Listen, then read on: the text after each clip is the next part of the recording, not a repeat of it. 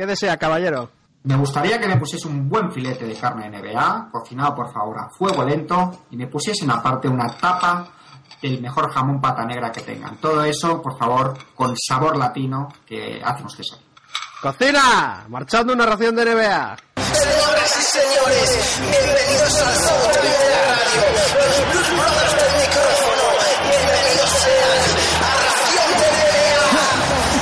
Análisis, datos, cambiemos de modo. Sintoniza y Javier, todo perfecto. Placer por este deporte rey, NBA, mejor menú imposible.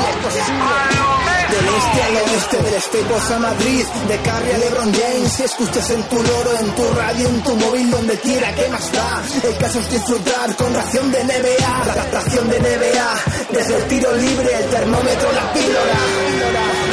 Ración de NBA, está actualidad, noticias. Ración de NBA, so- somos un equipo. Ración de NBA, bienvenido. Bienvenido al podcast de tu deporte favorito.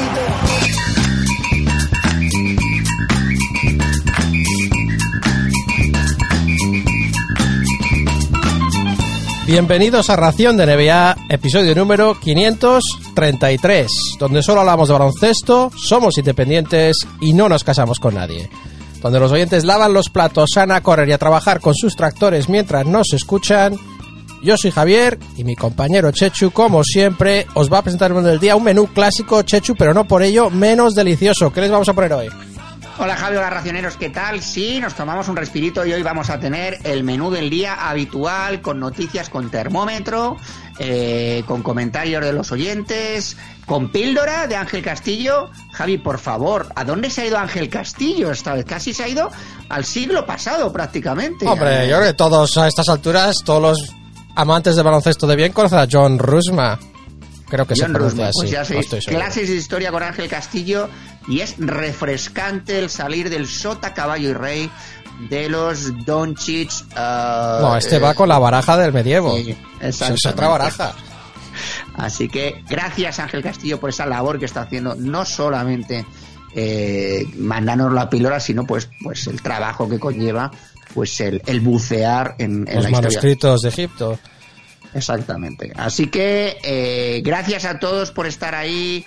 Vamos a empezar bien la semana hablando de básquet y empezamos como siempre, como debe ser, con las noticias. Ración de NBA, marchando.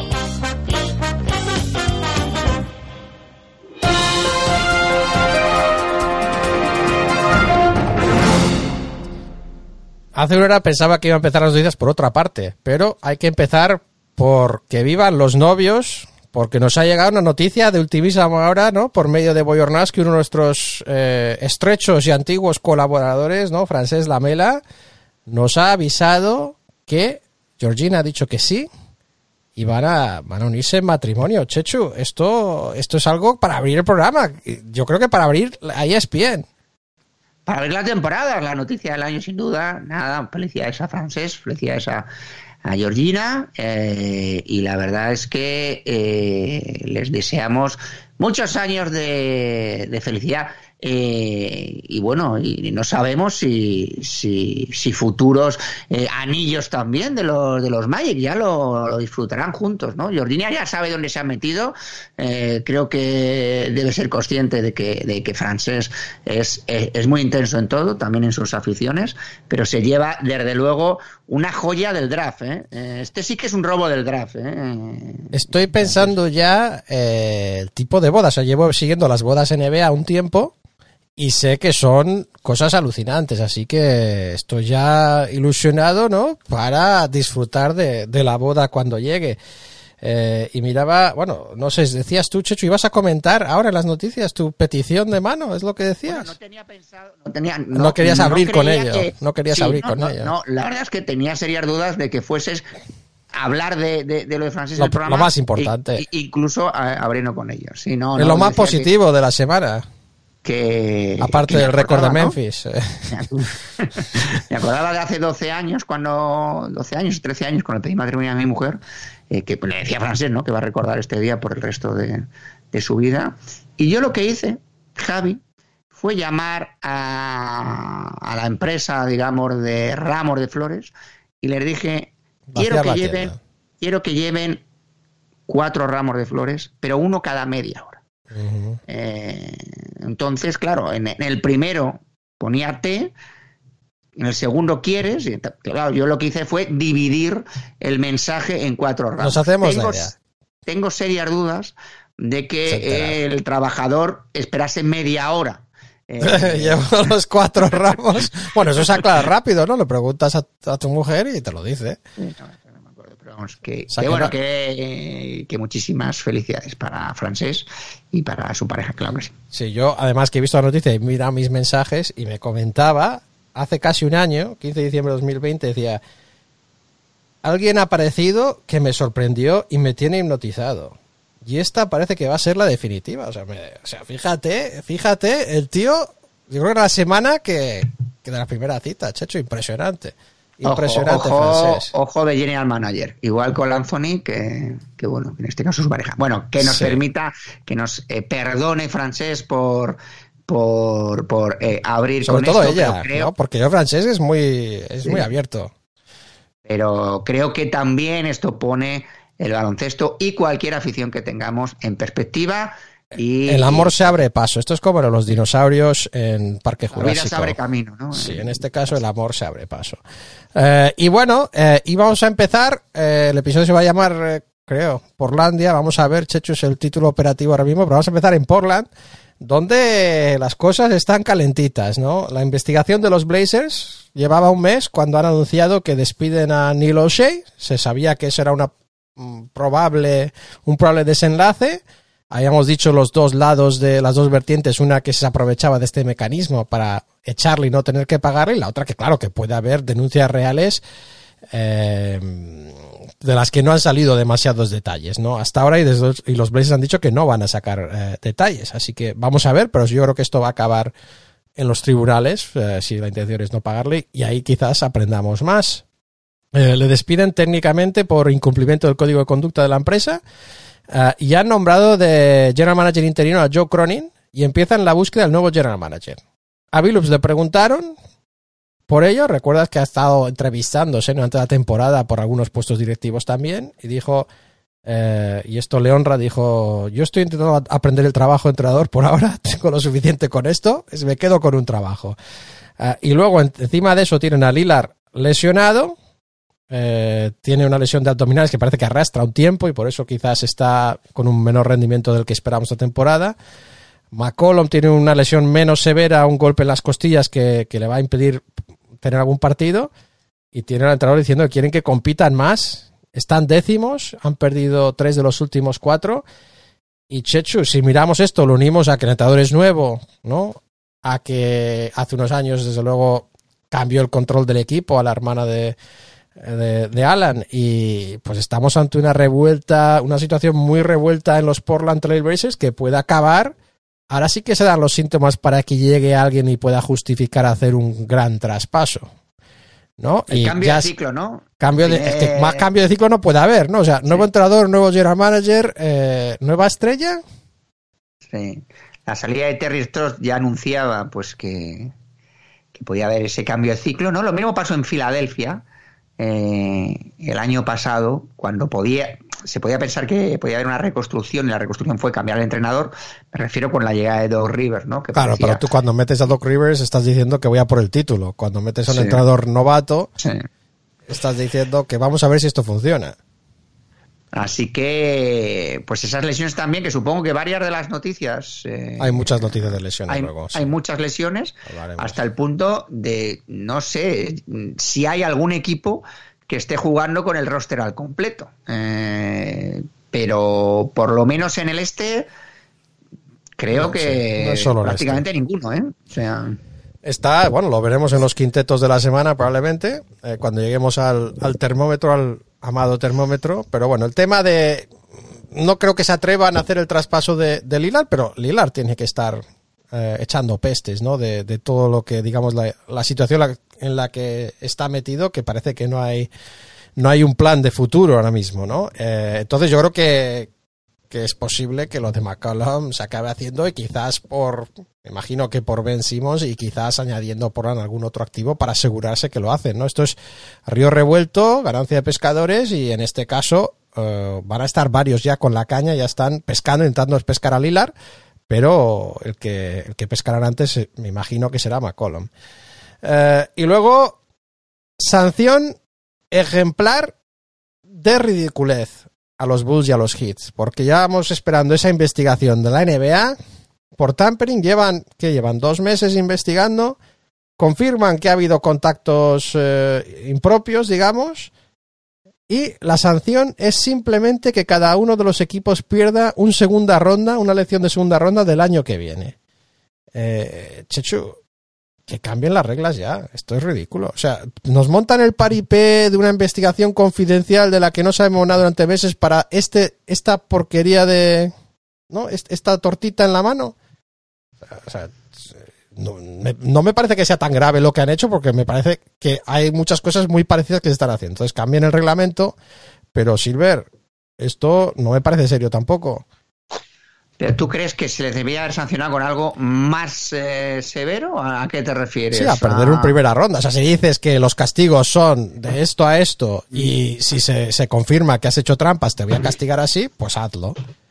Eh, pero si, si no vas a aplicar esa regla, cambia la regla. No me parece tampoco mal. Lo que tienen que hacer es ver cómo quieren manejar el, tampering para el futuro. No, no, me, no me parece mal que cambien el reglamento si quieren. Lo que pasa es que esto, de verdad que necesitamos quemar eh, nuestros micrófonos, ¿no? Hablando de esta investigación para este resultado. Muy pobre, muy pobre. Tema John Wall, hablamos de la semana pasada, ese cambio de, tornas en el que John Wall quería jugar, pero sí que se, reunieron, creo que ese mismo do, domingo posiblemente, y claro, no han llegado a un acuerdo porque Wall sigue queriendo ser titular y, y los Houston Rockets siguen queriendo que no lo sea. Um, y eso es un tema que, que no de, además que es independiente de su calidad de juego, y hablábamos la semana pasada de, de las muchas circunstancias negativas de los Houston, pero bueno, desde entonces les, hemos, hemos despertado la fiera, ¿no? Porque están en una racha impresionante los Rockets para el equipo que son. Eh, y David Ralrich, el reportero de la NBA, dice que, que, no hay posibilidad de buyout ahora mismo porque los números son enormes y no están dispuestos a perdonar ninguna de dos partes los dineros que tenían que perdonar. Imagínate que aunque John Wall perdonara, digamos, 5 o 10 millones, Fertita no va a querer pagarle 80 millones, ¿no? Que le deben 91 millones por los próximos dos años. Eh, y luego tema Doncic y la relación con los árbitros y con Kid. Kid hizo unas declaraciones muy medidas, eh, pero agresivas para lo que han sido los más estos años. Dijo, dijo que preferiría jugar 5 contra 5 algo más. Que los árbitros no suelen parar partidos para cambiar su decisión y tienes que entender que hay un momento en los partidos para quejarse los árbitros, que es cuando hay un parón. Pero mientras el juego continúa, la defensa en transición es una de las cosas de las que hemos hablado que tenemos que mejorar. Y si nos quejamos de, las decisiones arbitrales durante el juego, nos pone en mal lugar. Eh, queda claro que no lo decía solo por Doncic, pero está claro que en gran parte era por Doncic. Y Doncic, esto le honra, dijo que, que son muchas cosas que están pasando, pero que Kid tiene razón y tiene que parar de hacerlo. Así que bueno, es, es atreverse un poco aquí, Kid. A... Pero, pero estas declaraciones de Doncic ya las hemos oído varias veces. Tengo que calmarme con los árbitros, tengo que dejar de protestar, pero luego no lo hace. Bueno, hablo de las declaraciones de Kid, me parecen valientes. Lo de Doncic simplemente sí. es, es normal, o sea, me sí. parece correcto que las haga, ¿no? Pero ti, tú no hemos oído un, un ataque tan directo, ¿no? Llevamos años eh, pues dando de, pasando de puntillas, ¿no? Alrededor de Doncic.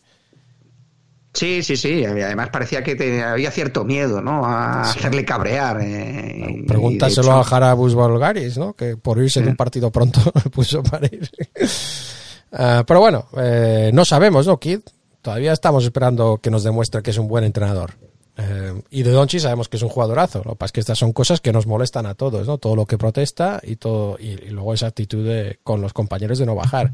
Que se lo digan a nuestro amigo Butic, que, que le tiene calado.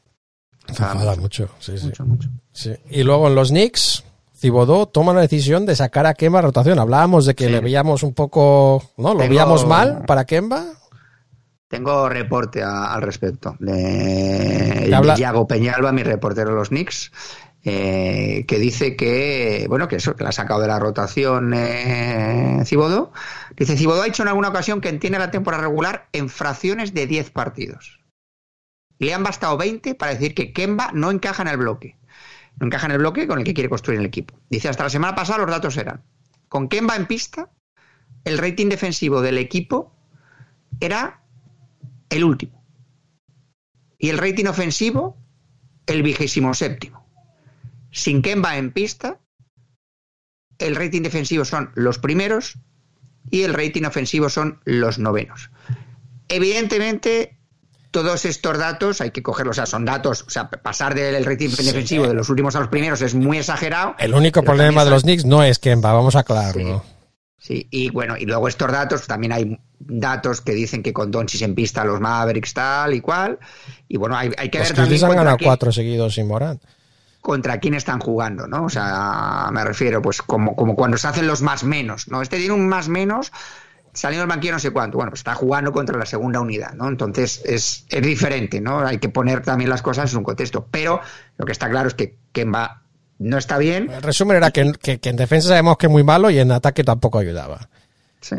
Sí, ¿no? entonces- Eh, pero pero lo, lo- es duro, ¿no? O sea, un entrenador salga, que lo diga directamente, ¿no? O sea, que básicamente ha dicho sí, que no está en la rotación ahora y que le respeta mucho, pero que no puede tenerle, tiene que hacer lo mejor para el equipo. O sea, me parece duro, pero que es un poco la confirmación de lo que decíamos y lo que decían muchos, ¿no? Que pff, tiene mala pinta, ¿no? La carrera, lo que le queda de carrera de Kemba no parece que sea un rol importante en ningún equipo ahora mismo. Eh, premios, jugadores de la semana. Eh, aquí Silver nos copió, Chechu, Booker y Trey Young, los jugadores de la semana pasada, nos copió a los dos. Eh, jugadores del mes, del mes, del primer mes, que son mes y medio, que es bueno, que es, que es octubre-noviembre. Curry y Durant. O sea, fíjate, Aurelio y nuestros racioneros, el póster, fíjate qué el póster. qué bien, qué bien lo han hecho. Ah, y luego, entrenador del mes, eh, Billy Donovan y Monty Williams. También merecido, ¿no? El papel de los Bulls nos ha sorprendido gratamente. Y rookie del mes, quizás una de los premios un poco más desprestigiados ahora mismo, ¿no? Poca, poca competitividad, competitividad. Josh Giddy eh, por el oeste y Evan Mobley en el este. Seguimos, seguimos. Coronavirus, tema coronavirus. ¿Qué prefieres, coronavirus o lesiones? ¿Qué quieres empezar, Chechu? ¿Cuál de las dos quieres hacer antes? Dos temas ásperos. ninguna de las dos me gusta. Lo que pasa es que las lesiones suelen ser por cosas fortuitas y lo del COVID a veces. Bueno, a veces pues, también puede ser fortuito y otras veces. Sí, a veces sí, menos. pero bueno, sí. sí. Hombre, está claro. Está claro que si te, te da, coges COVID con las alitas de pollo en el club en Atlanta, pues ahí puede haber eh, responsabilidad. Entonces, ¿qué has elegido? Lo dejo, lo dejo en tus manos. Lo dejo en tus manos. Ahora vamos a ir, vamos a ir coronavirus, pero vamos a ir rápido. Eh, tema Lebron. Fue puesto en cuarentena en protocolo COVID tras un positivo, un supuesto positivo, porque había primero una prueba poca, conclu- mm, poca conclusiva o sin conclusión, o como se diga, inconclusiva, inconclusa. ¿Cómo se dice, Chechu? ¿Cuál es la palabra? Antes de que Eduardo diga nada en los comentarios, que ya lo estoy No imaginando. sé, una prueba no definitiva, no sé, pero sí, inconclusa. Inconclusa. Inconclusa es que ¿Cómo no se ha acabado, no, no. Bueno, pues, eh, pues no, pues no. Pues, Una pues- prueba no definitiva, sí. una prueba es un resultado no definitivo, eh, luego dio un positivo y luego fue a la cuarentena y han ido haciendo test y test y test dando negativo. Después de, se ha perdido un partido al menos y se le ha hecho más pruebas. Se ha hecho creo que un total de ocho pruebas negativas antes de volver. ¿no? Se suponía que eran dos pruebas negativas separadas por 24 horas eran suficientes para volver, pero en este caso ha hecho ocho. Y estaba enfadado además, porque dice que, que no le hicieron una segunda prueba tras el positivo, o una tercera prueba en este caso, que es lo que se suele hacer para confirmarlo. Y, y enseguida le dejaron abandonado ahí, decía que tenía que viajar de vuelta a casa solo, que no le dejaban ir con guardaespaldas, que se tenía que arreglar el, los transportes, me parece un poco raro, ¿no? Todo, todo, todo eso me parece raro, porque que viaje solo es una cosa, pero yo me imagino que alguien le arreglaría los, los trámites. Y, y luego los Hornets, más problemas. Eh, Hornets, eh, fíjate la lista. Lamelo Ball, Esa- eso es de COVID, ¿te refieres? sí, COVID. Lamelo Ball, Jalen McDaniels, Mason Plumlee, Terry Rozier, todos al protocolo COVID de cabeza. Eso es medio Bueno. equipo. Sí. Te, te digo, eh, con respecto al COVID, no sé si lo ibas a nombrar o no, el, el otro día, eh, Nate McMillan se pierde el partido de, de Atlanta porque eh, entró en protocolo eh, su hijo, que es también entrenador asistente, James McMillan, y él sin, eh, sin ni siquiera pasar por ninguna prueba, él digamos que toma la decisión de aislarse y, y, bueno, se perdió ese partido contra, contra Indiana, que por cierto es la victoria número 700 en su carrera y que le cuenta a pesar de que él no dirigió el partido, ¿no? Lo dirigió Chris Yen, eh, el, el, entrenador asistente, digamos, principal.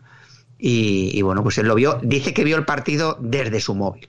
Eh, así bueno, que... creo que un entrenador con sus medios creo que puede puede ir a la pantalla grande, ¿no? O sea, no, o sea, lo del móvil me parece. No sé exactamente, al estar aislado estaría, no sé, en la habitación de invitados. No lo sí, sé. no, estaba hackeando un streaming para poder verlo. Sí, lo, o sea, lo, lo, decían en, en, en, alguna cuenta de estar de. Quizás lo en Twitch. No lo sé, no lo sé. Decían, eh, empezamos ya la colecta para regalarle a, a Macmillan un, una, una, tablet en condiciones. Una ¿no? tablet, pero si es que tiene televisión, tiene pantalla gigante. O sea, la solución es una pantalla un poquito más grande al, teléfono, venga. Eh, pues no, no, no lo había leído. El tema, eh, y ahora es un poco normal también, ¿no? Si tienes un positivo en la familia, que entres en, en cuarentena si estáis viviendo o compartiendo mucho tiempo, ¿no? Eh, antes de, de, que tener la prueba. Creo que eso es eh, normal, pero está bien que lo haga. Y, y, luego los Nuggets también más problemas para ellos, porque tienen un montón de bajas y eso suman a Austin Rivers y Bones Highland, que están también en protocolo COVID. Bones es ese rookie que está dando tan buena impresión. Y también los Chicago Bulls, Kobe White también da positivo.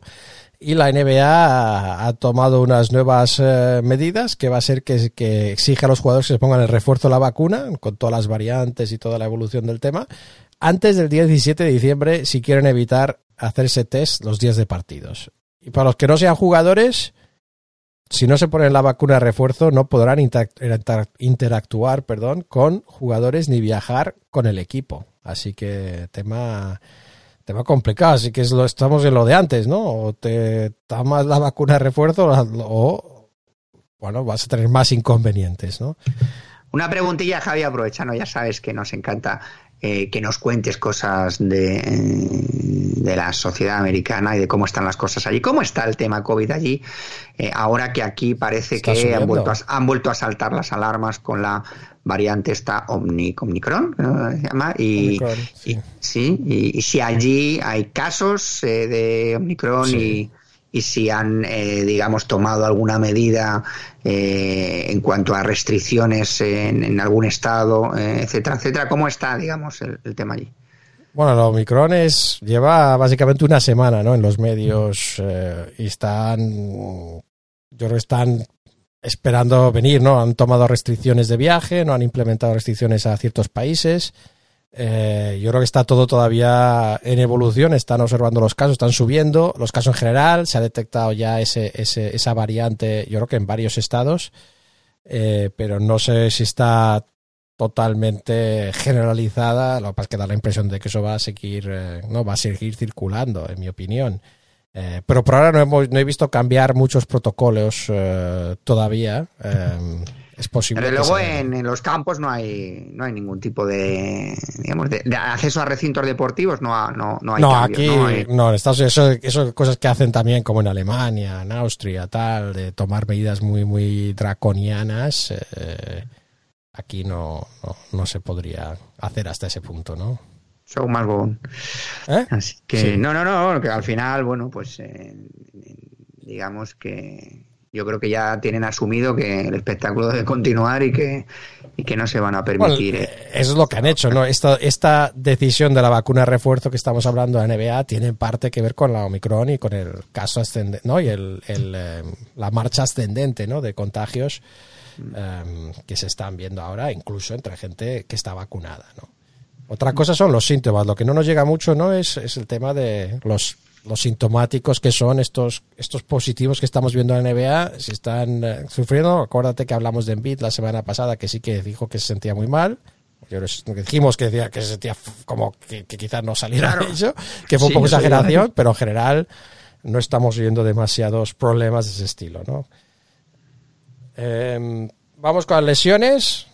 Primero, la más gorda para mí, ¿no? La de Michael Porter Jr. Denver se pierde el resto de la temporada por operarse la espalda. Tiene 24 años, Chechu, y será su tercera operación de espalda, según tengo entendido. Y me da que nos perdemos una futura estrella de la NBA. O sea, otra cosa es que vuelva a volver, pero parece que esto ya mm, se confirman las malas sospechas. Eh, el futuro de los Nuggets también puede quedar hipotecado, porque estamos hablando de una lesión que sí que es para el resto de la temporada, pero Le habían dado el máximo a este jugador, ¿eh? recordemos. un maxi- bueno, el último año era parcialmente garantizado.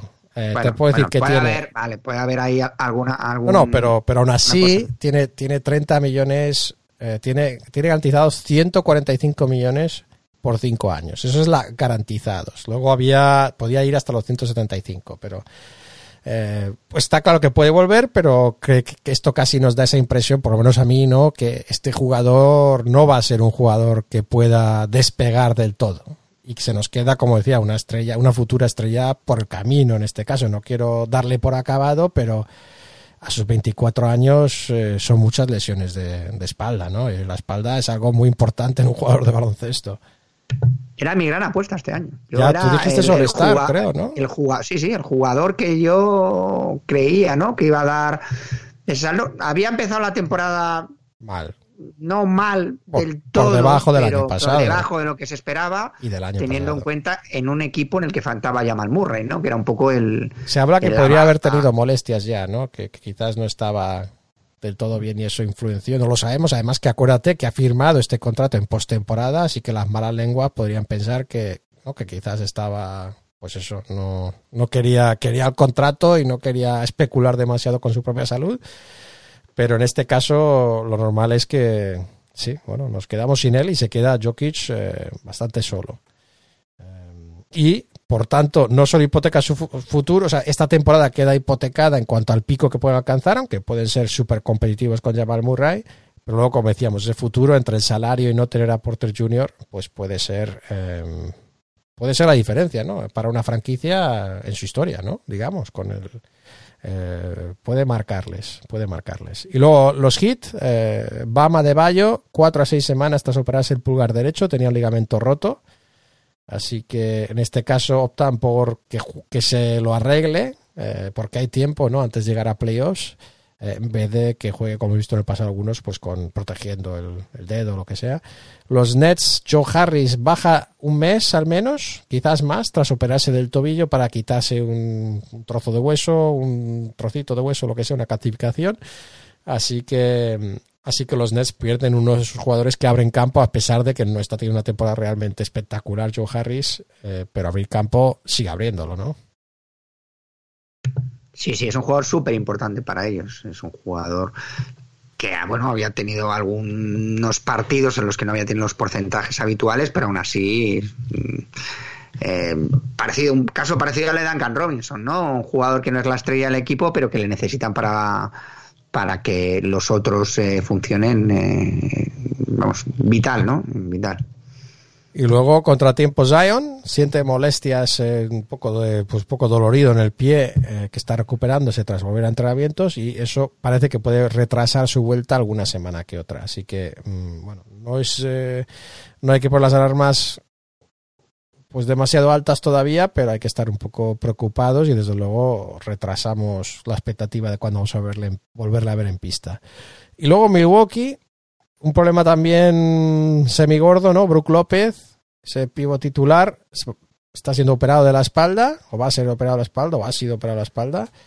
Dicen que todavía tiene esperanzas de que vuelva, pero yo, Chechu, un siete pies que ya tiene movilidad mediocre, vamos a decirlo, ¿no? Se opera de la espalda.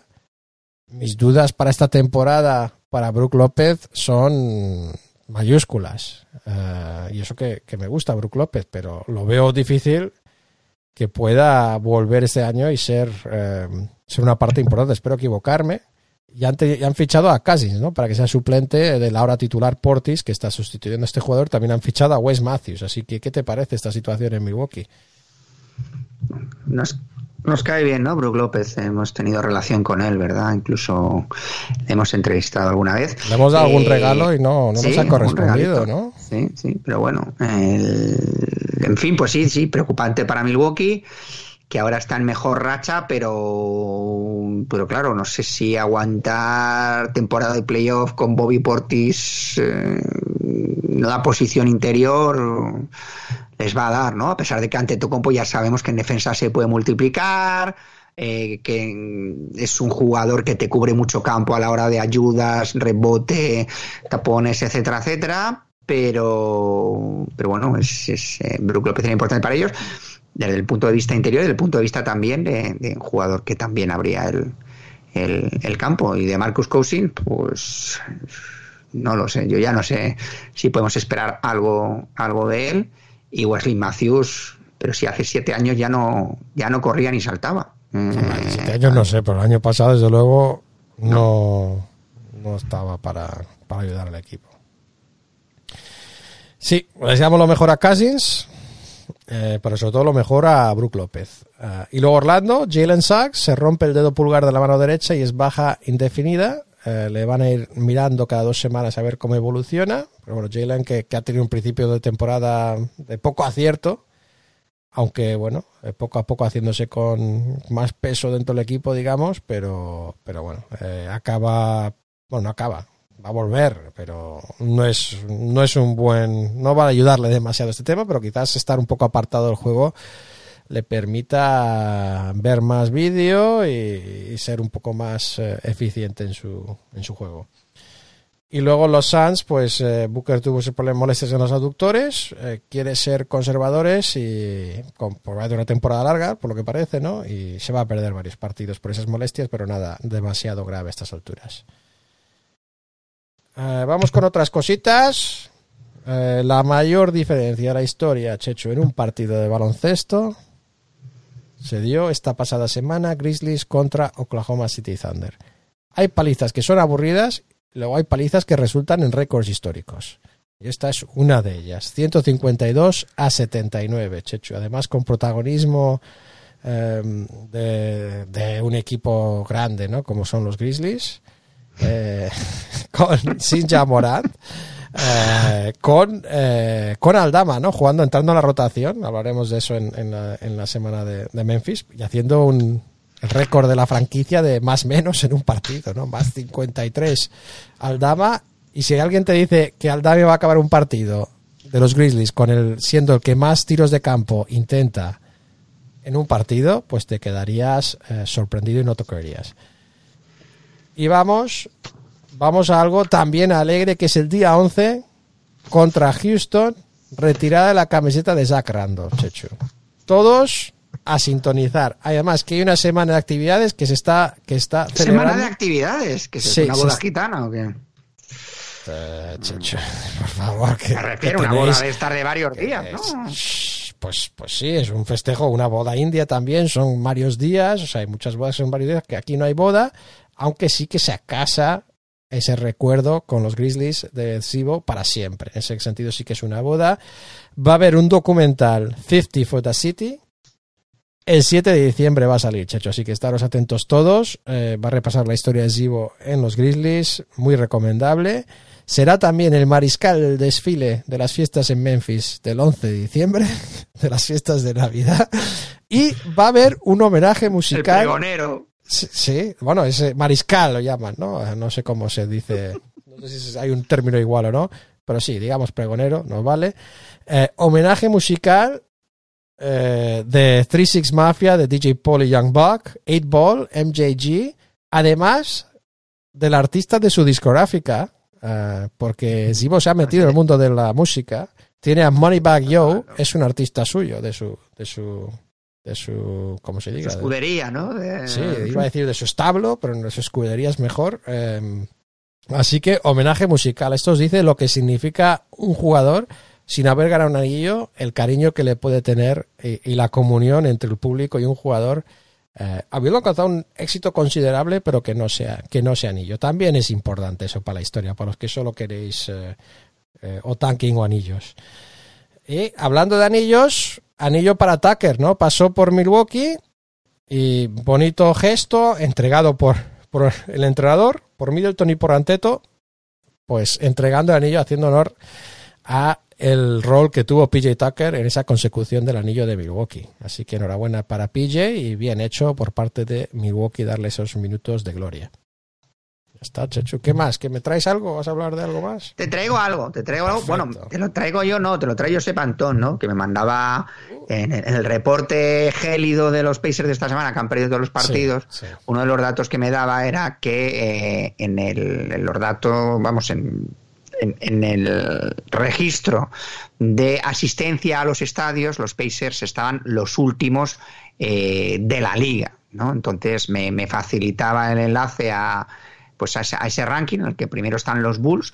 Lo que pasa es que eh, aquí hay datos que a mí no me cuadran, ¿no? Porque bueno, el, el- ranking está hecho. ¿Es cumulativo es...? eh, Claro, está hecho en, en, en cuanto a la media ¿no? de, Claro. de, de- de espectadores que van, luego el porcentaje, supongo, de que de campo ocupado. Lo que pasa es que ya te digo, por ejemplo, los Hawks, que están los, en el puesto 17, pone que va el 95% de la gente, ya te adelanto que eso no es así ni de coña. O sea, no sé si ahí contarán. Los eh, 95 de las ventas, ¿no? De las entradas Sí. pues, a disposición, porque eh, a Claro. principio de temporada había equipos que tenían más restricciones y menos aforo que otros. Claro, no lo sé. Eh, en cualquier caso, los Bulls son los primeros. Eh, luego los, o sea, gente que lleva prácticamente el estadio, eh, el estadio que lo llena, pues eh, Bulls, Sixers, pone Raptors, Sixers, pero sí. sinceramente los Raptors, no Los sé. Raptors recuerda este que volvían a Toronto, ¿no? Tras, Sí. tras una temporada fuera, pero en Toronto había muchísimas restricciones, así que... Heat, Mavericks, Celtics, los Lakers están los séptimos. Y, los, y por abajo, pues para sorpresa de nadie, están los Pacers, están los Pistons, están los Thunder y están los Grizzlies, el número 27. eh, De porcentaje, dices, o de... Sí, bueno, no, aquí pone la media, ¿no? La media, los Grizzlies llevan de media 14.000 eh, aficionados a... Bueno, lo investigaremos, pero Ah, es verdad que hubo restricciones hasta, hasta entrada a la temporada. Sí, sí. No me acuerdo es cuándo se levantaron, pero bueno, sí. Pues que no se lo pierdan, que no se lo pierdan, que vayan al campo. Ya te gustaría estar ahí a ti, ¿eh? Sí, es que sí. Sí. Y para el homenaje adhesivo, aunque sean contra los Rockets, estaría genial, ¿no? Muy bien. Bueno, pues nada, pues vámonos, vámonos a... ¿A dónde nos vamos? A la conferencia este, ¿no? Vamos, claro, vamos donde, donde está la acción. Where my owls at and where my gals at And to the fellas, where my pounds at I know you found that, nocturnal's about that Singing through the darkness, now let me get a soul clap uh, Now let me get a soul clap And let me hear you say ooh, ooh, All day Yeah, who are you? How do you do? Come on here, sit down Buenas, Grab a Javi, brew, join my crew I'm estamos hoping en, en Pensaba el que este. esperabas a que bajara el volumen. No, pero luego, como siempre me echas la bronca diciendo que no, pero venga, pero ya sal ya a jugar y yo sin, sin Sal, quitarme el sal. todavía, pues eh, pues empieza todo el trapo. Adelante, adelante, tú con tu energía, adelante. Pues nada, vamos con la conferencia este. Primero está Brooklyn, segundo Chicago, tercero Milwaukee, Washington, Miami, Cleveland, Boston, Charlotte cerrando puesto de playoff. Luego el play-in sería para Filadelfia, Atlanta. Los Knicks están decimoprimeros, luego Toronto, Indiana, Orlando y Detroit. Esta semana los Nets han jugado solo tres partidos, han ganado dos y han perdido uno. Ganaron a Knicks, ganaron a Minnesota, perdieron contra Chicago. Francho me dice, no quiero jugar contra los Knicks en playoff. Sería como jugar los siete partidos fuera de casa. El miércoles megafonía a todo trapo para que no se oyese el público animar, animar a los Knicks. Estaba hablando de que, está, de que jugaron en el campo de los, de los de los Nets, ¿no? Pero ya sabemos que bueno, están en la misma ciudad, pues. pues Nueva York eh, es de los Knicks, sea Brooklyn o no sea Brooklyn. Sí. Eh, dice partido muy volado donde la calidad individual decidió en un final apretado. Dice que volvió a jugar Claxton, ¿no? Después de 17 partidos de baja. eh, y en el partido contra Minnesota, bueno, que no jugó Towns, dice, y eso se notó. Eh, dice que a él también le da pereza ver a, a D'Angelo Russell. Dice, ya me lo da cuando están los Nets. Y que también fue un partido apretado que decidieron al final en los últimos minutos. Y luego perdieron contra los Bulls. Eh, dice, contra un equipo que es serio que aspira a algo más que meterse en playoff. Eh, perdemos. Dice que han perdido dos veces contra los Bulls, han perdido contra los Suns, contra los Warriors, contra los Heat y contra los Bucks, y que les destrozó de Rosen en el último cuarto, ¿no? De Rosen vamos a hablar eh, varias veces en el programa, o por lo menos en el termómetro del este. Dice, la Marcus sigue siendo, sigue jugando mejor del Dice, Durán ha bajado a la tierra y ya lleva partidos que ronda el 50% en tiros de campo. Dice que Harden está fallón cuando hay un equipo serio enfrente. Eh, dice, igual que la semana pasada decían que Irving igual se vacunaba. Irving ya yo creo que ya ha pasado a... Hoy no hemos hablado de Simmons en las noticias, que debe ser la primera vez que no, que no hablamos de Simmons en las noticias en los últimos cuatro meses, pero Irving ya yo creo que ha pasado un poco a la indiferencia, ¿no? O no yo no oigo muchas ¿Nuestra o cosas de, suya? de ir en general, me Me refiero. da la impresión que es suya también, ¿no? Sí, pero que no se oye mucho. Se ha hablado esta semana de que, de, de que estaban eh, en conversaciones, no avanzadas, pero que estaban en conversaciones, digamos, ah, listos para hacer negocio con, con los equipos que quieran, ¿no? Hablar de Kyrie Irving. Sí, bueno, entre las cosas que han salido, por ejemplo, Francho me habla, dice, un, un intercambio con- por, por Zingis más Brunson, dice rumores sin fundamento, y dice eh, que lo que ha oído él esta semana es que no se va a poner ya la camiseta a los Nets. Eh, Eso, bueno, es que Kyrie, es que se. Y Doncic en el mismo equipo, no, o sea, ¿cuántos balones va a haber? Dice, no encuentro nada sobre el misterio de Griffin, de Blake Griffin. No estaba jugando bien, pero sí correctamente, y su par de faltas en ataque sacaba todos los partidos.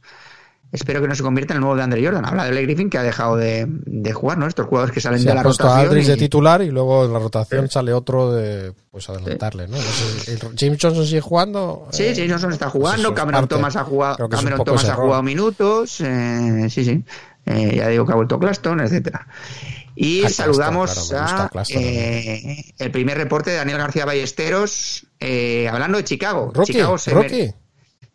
Rookie, eh, ya le presentamos en las dos últimas semanas eh, y aquí está, ¿no? Eh, hablando precisamente, y, y no se estrena mal, ¿no? No se estrena mal porque se estrena con una semana de 3-0 para Chicago, están jugando muy bien, además De Rosan Sí, se está convirtiendo en el jefe. contra Rivales, contra rivales duros, ¿no? Contra Hornets, contra Knicks y contra Nets.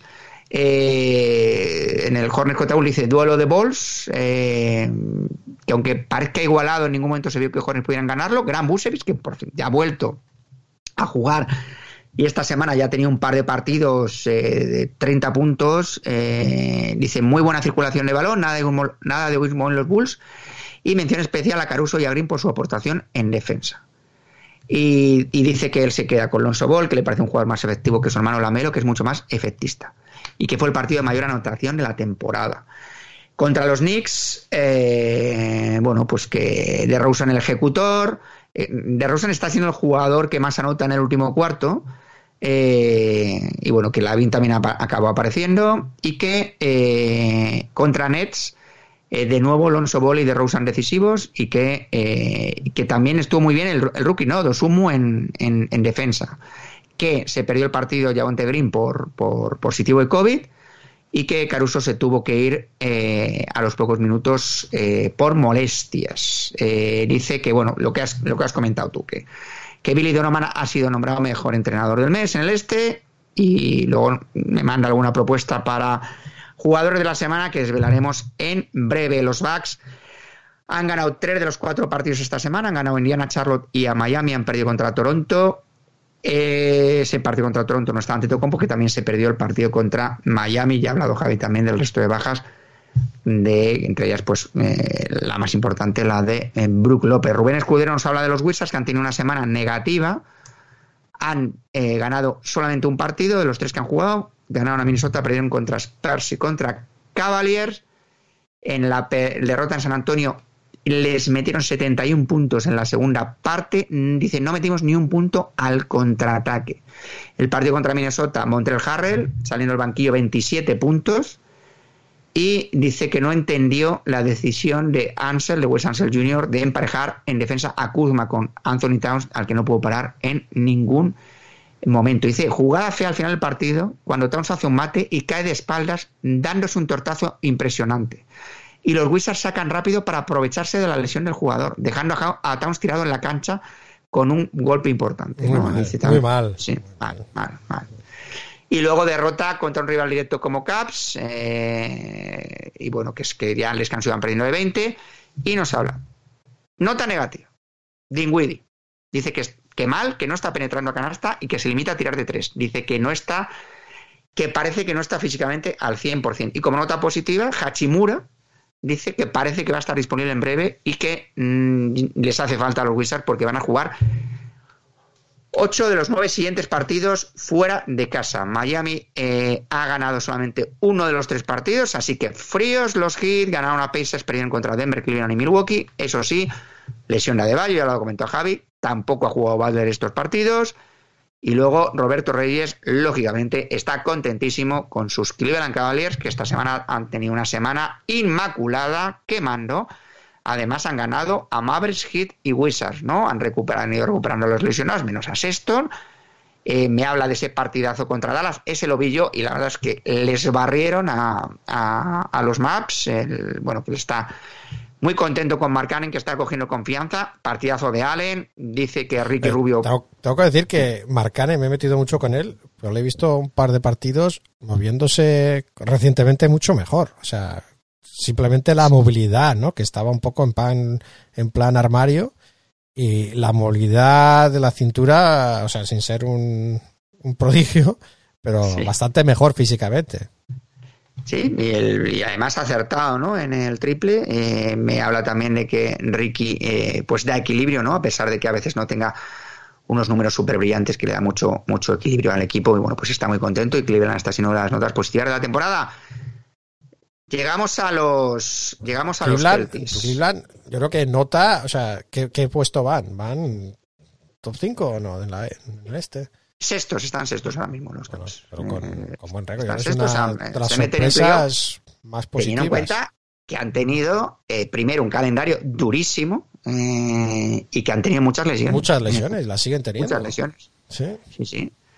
Y Kevin Love, por, por ejemplo, está jugando muy bien desde el banquillo. El otro día Ahora- hizo 20 por el banquillo, así que yo creo que está, él está más tranquilo, me da la sensación, Contento ¿no? jugando con Ricky, ¿no? O sea, viejos Sí, amigos. sin, sin, sin mucha presión, eh, sabiendo que los otros jugadores son los eh, más importantes y que él, bueno, si juega bien, fenomenal y, que no y que no pasa nada, ¿no? Porque algún día esté menos acertado. Eh, Luis Fernando, en una semana los Celtics, claro, los Celtics, es que los Celtics, eh, ¿cómo, ¿cómo analizar, no? Los Celtics esta semana han ganado, fíjate, 3 de 4, Toronto Sixers y Portland. En el partido de Portland creo que meten 145 puntos. O sea, eh, en fin, está Jason Tatum que se sale en ese partido, en otro partido ha estado peor. Él dice, eh, Luis Fernando nos habla sin, sin, sin ver ese partido de Portland. Dice, difícil analizar una- una semana en la que en un partido encajamos 87 y dos días después 137. Dice, tenía mucha curiosidad por el partido contra Filadelfia. Si recordáis en la anterior etapa de Horford, os decía que era uno de los mejores defensores para Embiid. Y quería eh, saber si dos años esto seguía siendo así. Dice, las sensaciones no pudieron ser mejores. Horford fue capaz de mantener fuera de la zona a Embiid durante todo el partido. En años anteriores este tipo de pivot tan grande nos destrozaban. Con Horford parece que la historia puede ser distinta.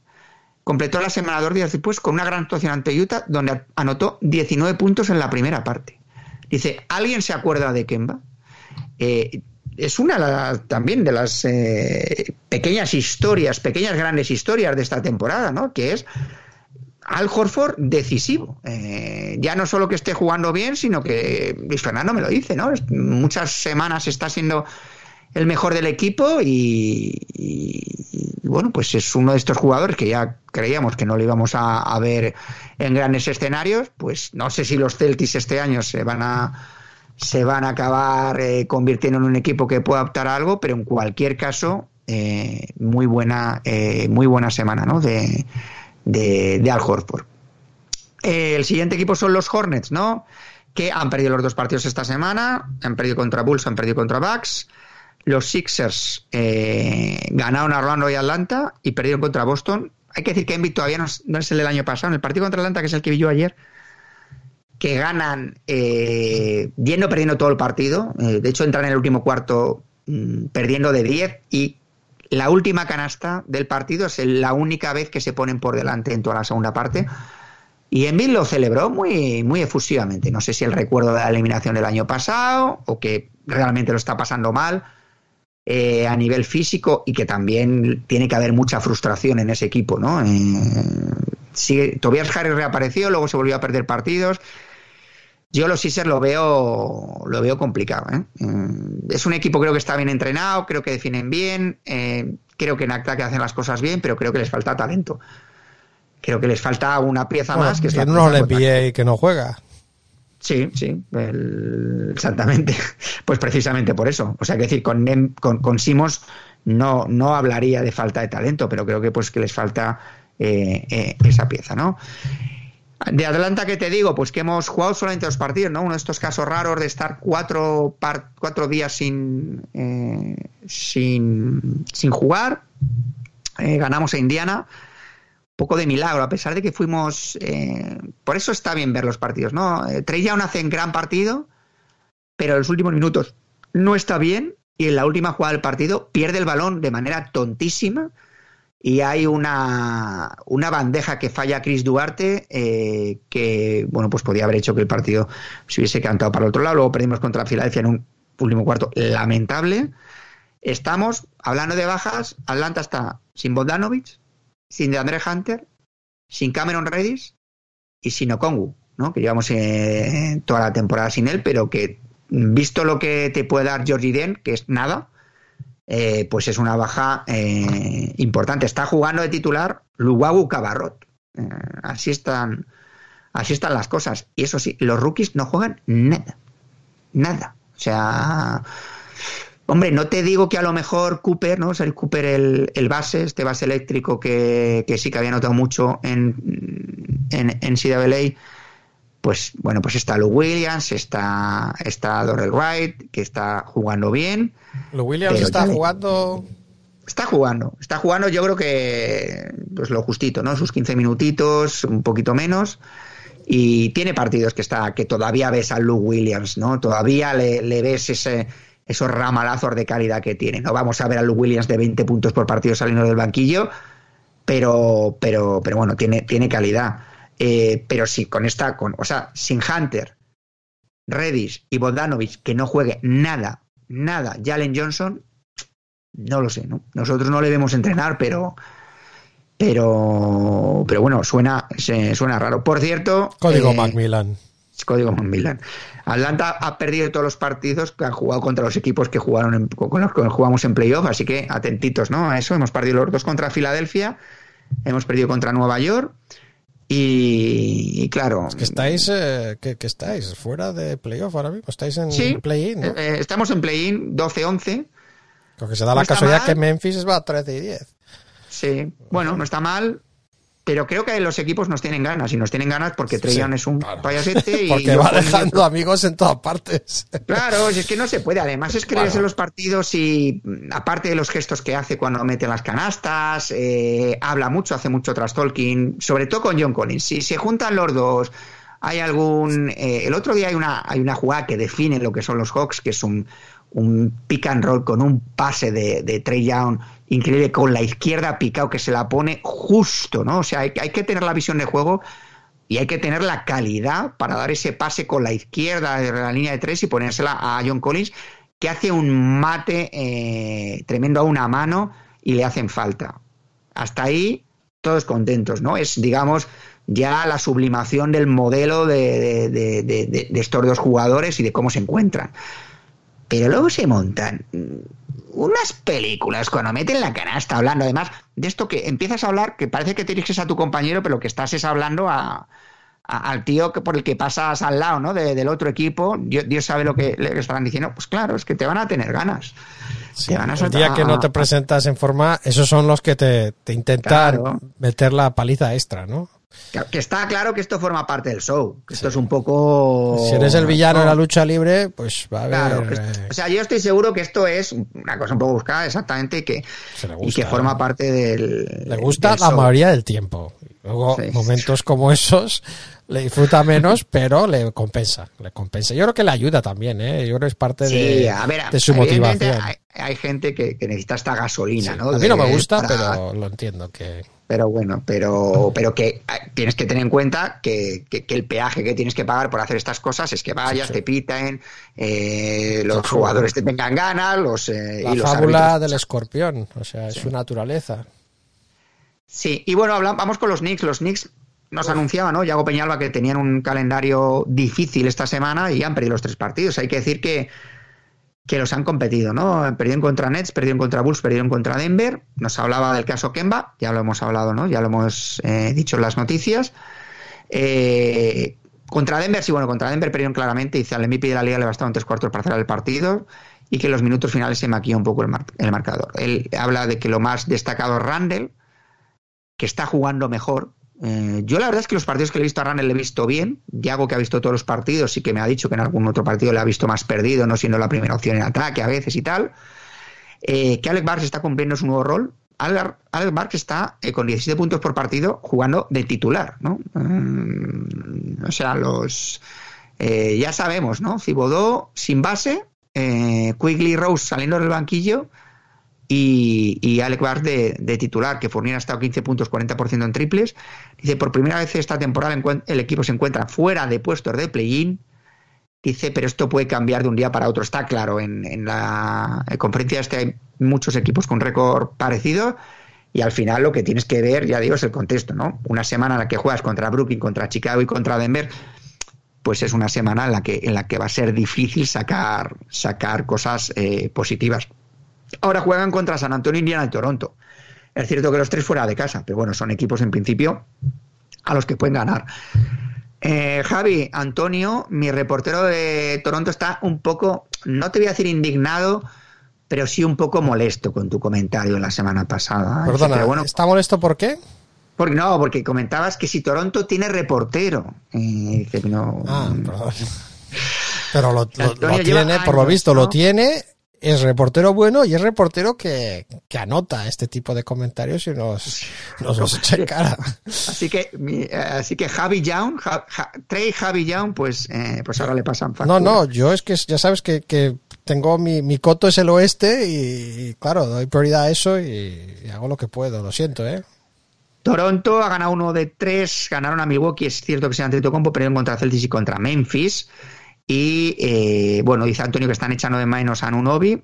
A Siakam dice que le larguen, que le, que le metan en un traspaso. Pero bueno, Antonio. Sí, lo de Siakam es decepcionante, ¿no? Porque la falta de progreso, o sea, yo creo que un tío que, que lleva tan poco tiempo jugando a baloncesto, que ya ha aprendido sus movimientos, que no siga creciendo su repertorio de movimientos ofensivos, me parece sorprendente y decepcionante. Porque yo lo decíamos todos que, mira, mira dónde ha llegado. Eh, y es un jugador que empezó a jugar tarde, pero es que se ha quedado en, la, el giro y las tres o cuatro cosas. O sea, no, ha añadido. No ha añadido, Chechu. Bueno, lo que dice es que, eh, que le ve errático, ¿no? Que está con malos porcentajes y que a pesar de que esté promediando 20 puntos por partido, que es un poco es un poco engañifa, engañifa. Eh, que está encantado con Scotty Bass, dice que toma todas las decisiones correctas, que no tiene pérdidas, que se juega los tiros que se tiene que jugar. Y el que ha estado frío esta semana es Gary Trent, ¿no? Estos anotadores eh, de volumen que le gusta decir a Javi, pues que esta semana ha estado peor. Vamos con Indiana. Indiana ha perdido cuatro partidos. Indiana está mal. Indiana está mal. Ha perdido contra Bass, contra Minnesota, contra Hawks y contra Heat. Y claro, Indiana tiene dos reporteros que no están contentos. Diego, de hecho, dice que no le gustan estos Pacers, que prefería unos Pacers que a lo mejor tenían menos talento, porque él dice que ve un equipo que realmente tiene talento, porque tiene a Marco Brogdon, porque tiene a Domantas, eh, Turner y demás, eh, pero que con más garra, ¿no? Que dice que están haciendo una mala, una mala defensa de perímetro y que incluso Sabonis el otro día le pasaron por encima, ¿no? En, ¿Sabonis salió contra- de banquillo contra- en algún contra- día? no, lo que pasó el otro día fue que estuvo muy mal, ¿no? En el partido contra Milwaukee, pero creo que ha sido eh, titular en todos los en todos los otros partidos. Y Josep me pues me dice más o menos lo mismo, que semana pésima, que cada vez que llegan con un marcador ajustado, claro, es que han perdido contra Milwaukee de 8, no, contra Milwaukee perdieron bien, de 18, Minnesota de 2, Atlanta de 3, Miami de 9, ¿no? Dice que no saben manejar las situaciones de final de partido, que además eh, se va a perder dos semanitas TJ McConnell, que dicen que, o sea, eh, que es de los pocos que aporta garra y que, que se ha anunciado que TJ Warren en diciembre no va a reaparecer. Eh, que es una de las dudas que se tenía. Que no, que no va a reaparecer, en reaparecer en diciembre, ya lo han hecho oficial. Sí, sí, sí, Pero nos han dicho cuándo va a reaparecer. no, no. Este- Voy a suponer que mis- una novela por episodios. Sí, y que Caris Lever que le está decepcionando, ¿no? que no está siendo el jugador que, que- que vimos en parte la temporada pasada antes de la lesión. Y luego me dice bueno, lo de la asistencia al estadio y eh, que eso hace que se haya tomado decisiones en cuanto a abaratar las entradas. Y que, por ejemplo, si alguno está por allí, que sepa que el próximo lunes contra Washington, entradas a 6 dólares. Para que digan que la NBA Algunas, es algunas cara. entradas, ¿no? Eh, Te mente. No, a pie de pista no son las de 6 dólares, Javi, está claro. No.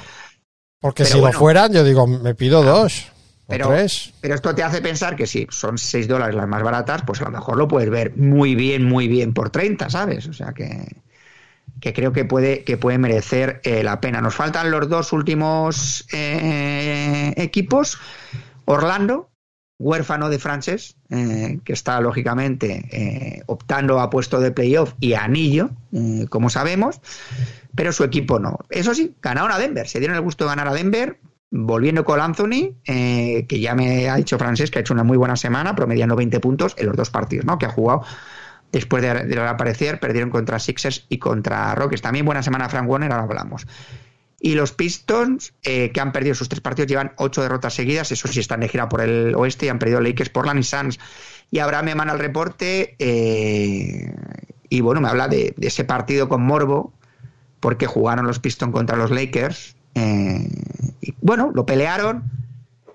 Perdieron de cuatro. en el tercer cuarto recibieron un parcial de 16-0. Y que dice Abraham que el Big Three de Lakers pues tuvo que emplearse a fondo, ¿no? Eh, Luego perdieron claramente contra, contra Portland y, eh, y que, claro, con Phoenix, a pesar de la baja de Booker, que se, cumplió- se cumplieron los, los eh, pronósticos, dice, con la colaboración arbitral que se sacó del Oh, oh. partido por faltas a Kate Cunningham. Eh, oh. Así, así que bueno. No me ha mencionado nada mi reportero de colaboración arbitral a favor de Bueno. su equipo. Y luego eh, me dice que el MVP de la semana, Kate Cunningham, lo vamos a hablar también luego. eh, bueno, Me ha hablado bien mi reportero de Kate Cunningham, me ha dicho... Sí, Bueno, su luego- season, luego high, su season high, que en su caso también es career high, ¿no? Porque es, es su Career, máximo de, de- career career, career, career. Y me habla de que en la mafia Pistons están muy quemados con Dwayne Casey. Uf, Dice, la mayoría de jugadores han dado un paso atrás respecto a la temporada pasada. El equipo no juega nada. Y no se entiende el por qué se empeñan en poner a Trey Lyles de pivot, que aunque el jugador hace lo que puede, si ya va justito de 4 o de 5 es peor. Y que tiene a Luca Garza en el banquillo sin apenas darle minutos. ¿Pero de verdad que Luca Garza va a ser la solución? ¿De verdad? No lo sé, pero la gente yo creo que al final acaba deseando lo que no ve, ¿no? Porque... Yo, yo la verdad es que le he debido ver el partido malo porque le vi, no, no le vi nada. Pero Sí, dice que están desilusionados. que ellos. que están desilusionados con la evolución del equipo, porque es cierto, el año pasado perdiendo muchos partidos, sí que había una cierta ilusión con los Pistons. Yo lo noté. Decíamos, ¿no? Que Jeremy Grant, que, que parece que, ¿no? que, que, que daba ese paso el año pasado como posible estrella y este año está un poco más. eh, más Dice. Sadik Bey, peor en porcentajes, eh, 35% en tiros de campo, mal en triples, muy regular. A Isaiah Stewart dice que siempre lo da todo, pero que le está costando eh, jugar ante pivots eh, más voluminosos, más grandes. Que Jeremy Grant, aunque tenga números similares, está peor que el año pasado. Joe Jackson desapareció de la rotación. Y eh, Kylian Hayes dice lo poco destacable esta temporada, dando algo de criterio al juego. Bueno, Kylian Hayes prácticamente se perdió la temporada completo. Dice, hace una pareja muy ilusionante con Kate Cunningham, ¿no? Eh, dice que juntos los dos juegan mejor. Vamos, Javi, con los mejores jugadores de la semana. El mejor jugador de la semana debe ser. Esto no creo que la NBA. Que vas ya al mejor jugador, ya directamente. Sí, sí. Bueno, porque es el primero del que voy a hablar. De Mar de Rosen, 30 puntos, 6 rebotes, 4 asistencias, 59% en tiros de campo. Es alucinante que un jugador exterior que meta 30 puntos tenga casi un 60% en tiro de campo. Alucinante. Es cierto que es un jugador que tira pocos triples, pero Eh, Está en esa etapa de, de su juego que sabe exactamente lo que busca, donde es una especie de, de Chris Paul, pero de, de en otra posición, ¿no? Y sin ese, sin ese manejo de balón. Y aparte se da que su equipo está ganando, que esta semana ha ganado todos los partidos y que esos puntos llegan en momentos calientes para decidir los partidos. Así que, de Mar de Rosen. Estamos eh, contentos, ¿no? Con que los Bulls sean. Estamos contentos que hay un jugador que. Interesante. Sí, que el jugador que tira de media distancia esté siendo, esté siendo los mejores, ¿no? Y voy a, voy a destacar a la Melo Ball, que es cierto que su equipo ha perdido los dos partidos, pero creo que debemos empezar a, a dar nuestro brazo a torcer. Nos cae mal, es un pin-pin. ¿Es, Es un un qué? pin- ¿Es un qué? ¿Un es un pin pin- pin? ¿Qué es eso? Es un pin-pin. ¿Qué Es un pin-pin, pin-pin? un- pin-pin? bueno, un tirilla, un poquito horterita, pin-pin. Pero pi- pin pin Eh, es, es todas esas cosas. Sí, pin-pin abarca mucho, Javi. O sea, es, Pin-pin es- una palabra, no sé si se sigue usando, pero me parece que sí, que, que- entraría en ese calificativo, solo verle el coche y todas esas cosas, ¿no? Claro. Pero esta semana, el pin-pin Ya ha hecho sabes. 27 puntos, 11 asistencias y 6 rebotes, ¿no? Está, está, jugando, está jugando bien, es cierto que a veces no toma las mejores decisiones, que a veces da un pase o tira de una manera que quizá no sea la más efectiva, aunque sí la más efectista. Y habla de la alegría que transmite a, a- a la- a los aficionados y también a su equipo, ¿no? Hablaban, no sé si era en el, en el low post de Zach Lowe, en el podcast que hablaban de, de lo contentos que están sus compañeros con él, que cuando hablas de un jugador joven, ¿no? Que amasa tanto Sí. balón, a veces hay un poco de este tío es un chupón y tal, pero no, están, están muy contentos eh, sus compañeros con él y algunos de ellos son grandes profesionales como Gordon Hayward, ¿no? Kevin Durant, le traigo aquí. Eh, claro, Kevin Durant eh, podría estar Sí que, prácticamente te todas las semanas sí que te has partido la cara para pensar. 28 puntos, 8 rebotes, 7 asistencias y le acompañan en este eh, Big Ball que juego yo, Jarrett Allen, 25 puntos, 13 rebotes, 2 asistencias y sí, sí, ya sabemos que no es un jugador exterior, que no tiene un rango de tiro, pero es que claro, ha hecho un 78% en tiros de campo, lo cual A mí me gusta bastante este es, Eh, un, es un tío está- que te hace lo que necesitas. está teniendo una evolución, eh, sobre todo en las últimas semanas, brutal y, y ha hecho grandes partidos esta semana. Y luego Julio Randle, lo he dicho, 26 puntos, 9 rebotes, 7 asistencias. ¿no? Este es el Julio Randle que recordábamos del año pasado. ¿no? Pero buenos Que- porcentajes. Sí, bueno, eh, y siendo un jugador agresivo, ¿no? De cara a cara lo que es lo que necesitamos. De sexto hombre, pues está por traer a más Struz, más que nada porque no le hemos nombrado, creo que nunca jamás aquí. En el- pretemporada hizo una buena pretemporada. el alero de los hits, que ha hecho 15 puntos de media, pero Kelly Oubre Y creo que en la ha hecho. sí, Kelly Oubre ha hecho 27 puntos de media con 55% en tiros de campo, que si no Kelly Oubre tampoco. eh, en fin, claro, que Kelly Oubre y la Melo Ball eh, no nos que es bien. más guapete, ¿no? A mí, a mí me cae Bueno. bien. A mí me cae bien eh, Kelly No lo sé. No lo sé. Y es, los demasiado, pues, es demasiado individual para ti en cuanto a su estilo. Pero Sí. yo lo respeto. los rookies tengo varios aquí donde elegir, pero claro, todos son suerte. más o menos Qué suerte, tapa, tapa buena, porque Scotty Barnes ha hecho 18.7 rebotes, 3 asistencias. Sí, Kate pero- Cunningham, Pero el tapón que le mete Jaren Jackson es una maravilla. Es un poco chulito Ay. Scotty Barnes, ¿no? Bueno, no lo sé. ¿A En la pista mira mucho a los otros jugadores y hace un mate, incluso antes de hacer el mate le daba, le dio la mirada a Jaren Jackson que le acabó metiendo un tapón y no vimos qué mirada Bueno. hizo, pero es chulito. Si, O sea, te- tiene si- confianza. si- si estas conclusiones las estás sacando después de un partido contra Memphis, No, no, le he visto un les- par, no, le he visto, le he visto, ¿eh? le he visto varios de hacer gestos de eso, que nos lo diga, que nos lo diga tu reportero de Toronto, es un poco chulito, ¿no? No lo digo como algo ne- netamente negativo, no es demasiado positivo, pero tampoco es una gran cosa, simplemente ir conociendo a los rookies. Que nos lo comente. Y luego, pues, eh, Kate Cunningham ha hecho 20 puntos de media, 7 rebotes, 3 asistencias me parecen pocas. Para un jugador que en principio es. eh, Está también bueno, Hayes, ¿no? sí, pero 3 asistencias, pocas me parecen. Sí. Eso sería la tapa buena. eh, Perdona, tapa buena, uno. Tapa buena les la voy a dar a Kate Cunningham, venga. Ah, bueno, Mm. claro, Y escrito ya- tapa fea, a pesar de que también fue un puesto alto de draft, pero bueno. A Frank Wagner, el jugador de Orlando, que ha hecho 20 puntos, 5 O rebotes. sea, top 10, picks top 10 ahora entran en tapa Sí, fea. sí, O sea, sí, bueno, bueno, o sea, estás, ah, sí. estás otra vez estirando los límites de la flexibilidad. A mí ya sabes, bueno, pues que, en fin, el... el- Un poco pin tú, ¿no? Tus, tus decisiones en este sentido. Y luego tengo que traer aquí, como el patanegra de la semana, a mi amigo eh, Al Horford, que se ha hecho una semana de eh, 15 puntos de media, eh, 8 rebotes y, eh, y 4 asistencias. Pero es que en el último partido contra Utah hace 21 puntos, eh, 6 rebotes, 9 asistencias. Y además, me fío, lógicamente, de lo que me. con buenos porcentajes, ¿eh? prácticamente un 60% en tiros de campo.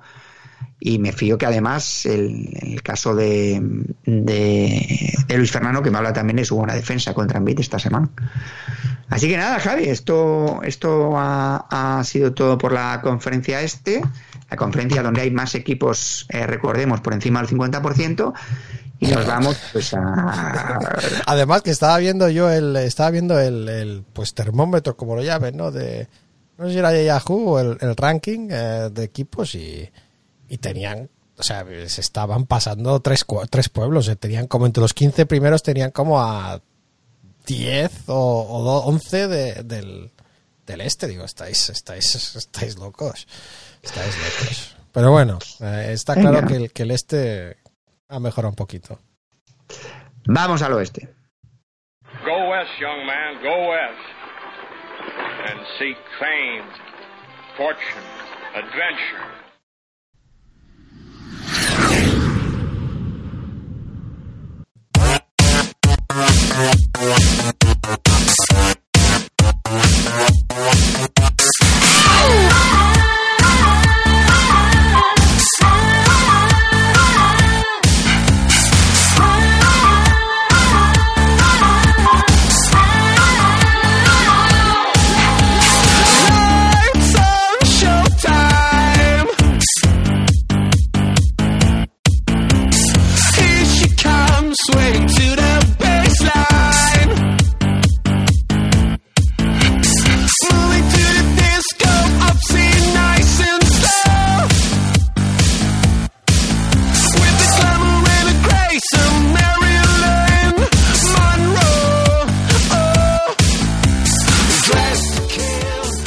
Llegamos al oeste, tenemos ahí algunos de los mejores equipos de la liga sin duda, posiblemente los favoritos al, título.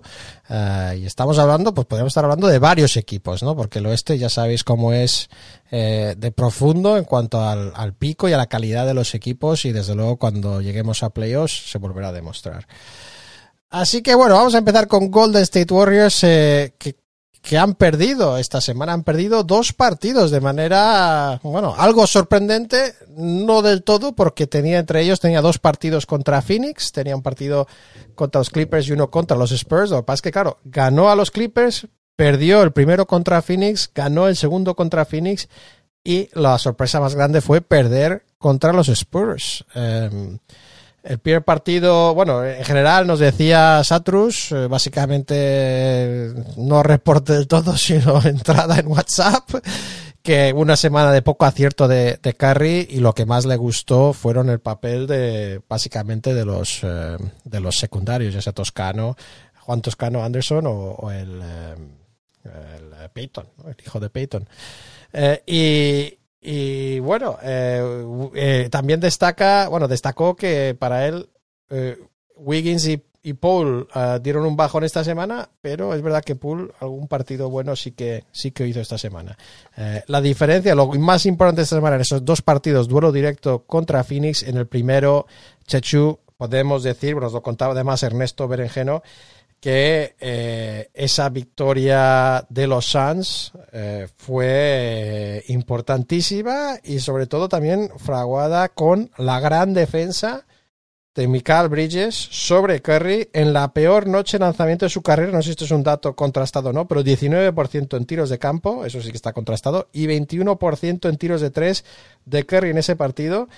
Y además que nunca le había visto tantos airballs y además que los Warriors hicieron el récord de pérdidas.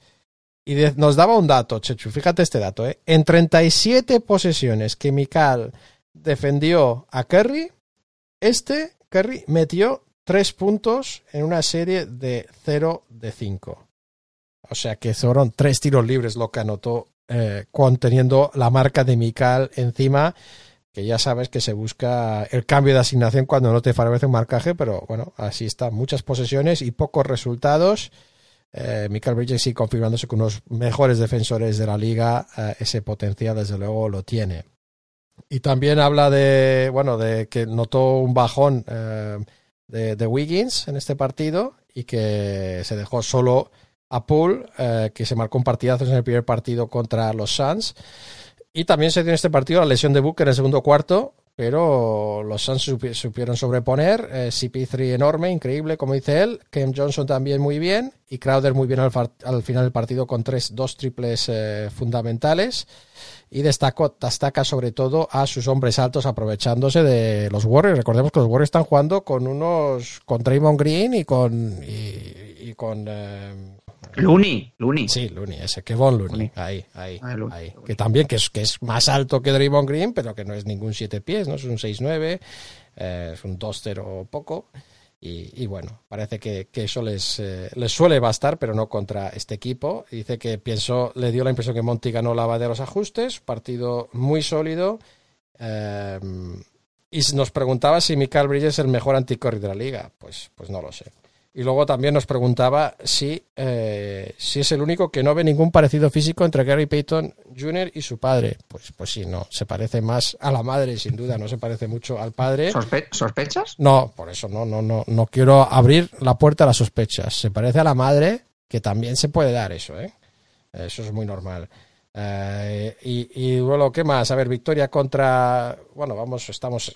Ya hemos enlazado con los Suns, eh, ¿no? Hemos hablado de ese primer partido. El segundo partido los Suns, victoria ante Pistons, donde llegó el récord, ¿no? 18 victorias consecutivas en ese momento, récord de la franquicia. Eh, y en ese partido, bueno, dice que lo tenían controlado hasta el tercer cuarto y les remontaron 18 puntos de igualar el partido, pero CP3 controló el final como suele hacer en el clutch. Eh, y dice que el estrella del partido de los, de los Suns es Cam Johnson en ese partido. Y dice que no se le valoró suficiente. Y luego, para terminar la semana de los Suns, jugaron eh, otra vez contra Golden State y en ese partido ya perdieron. Eh, se notó, según él, la falta de Booker, eh, pero también eh, Mikal perdió algo de tiempo durante el partido al tener que salir por un problema de dedo, del dedo meñique. Y en ese partido Curry estuvo extenso, se le buscó más espacios eh, también para que pudiera atacar. Eh, Draymond estuvo más efectivo contra Ayton en este sentido. Y partidazo de Toscano Anderson, eh, que dice sí que hizo un mate espectacular ¿no? sobre McGee en ese partido.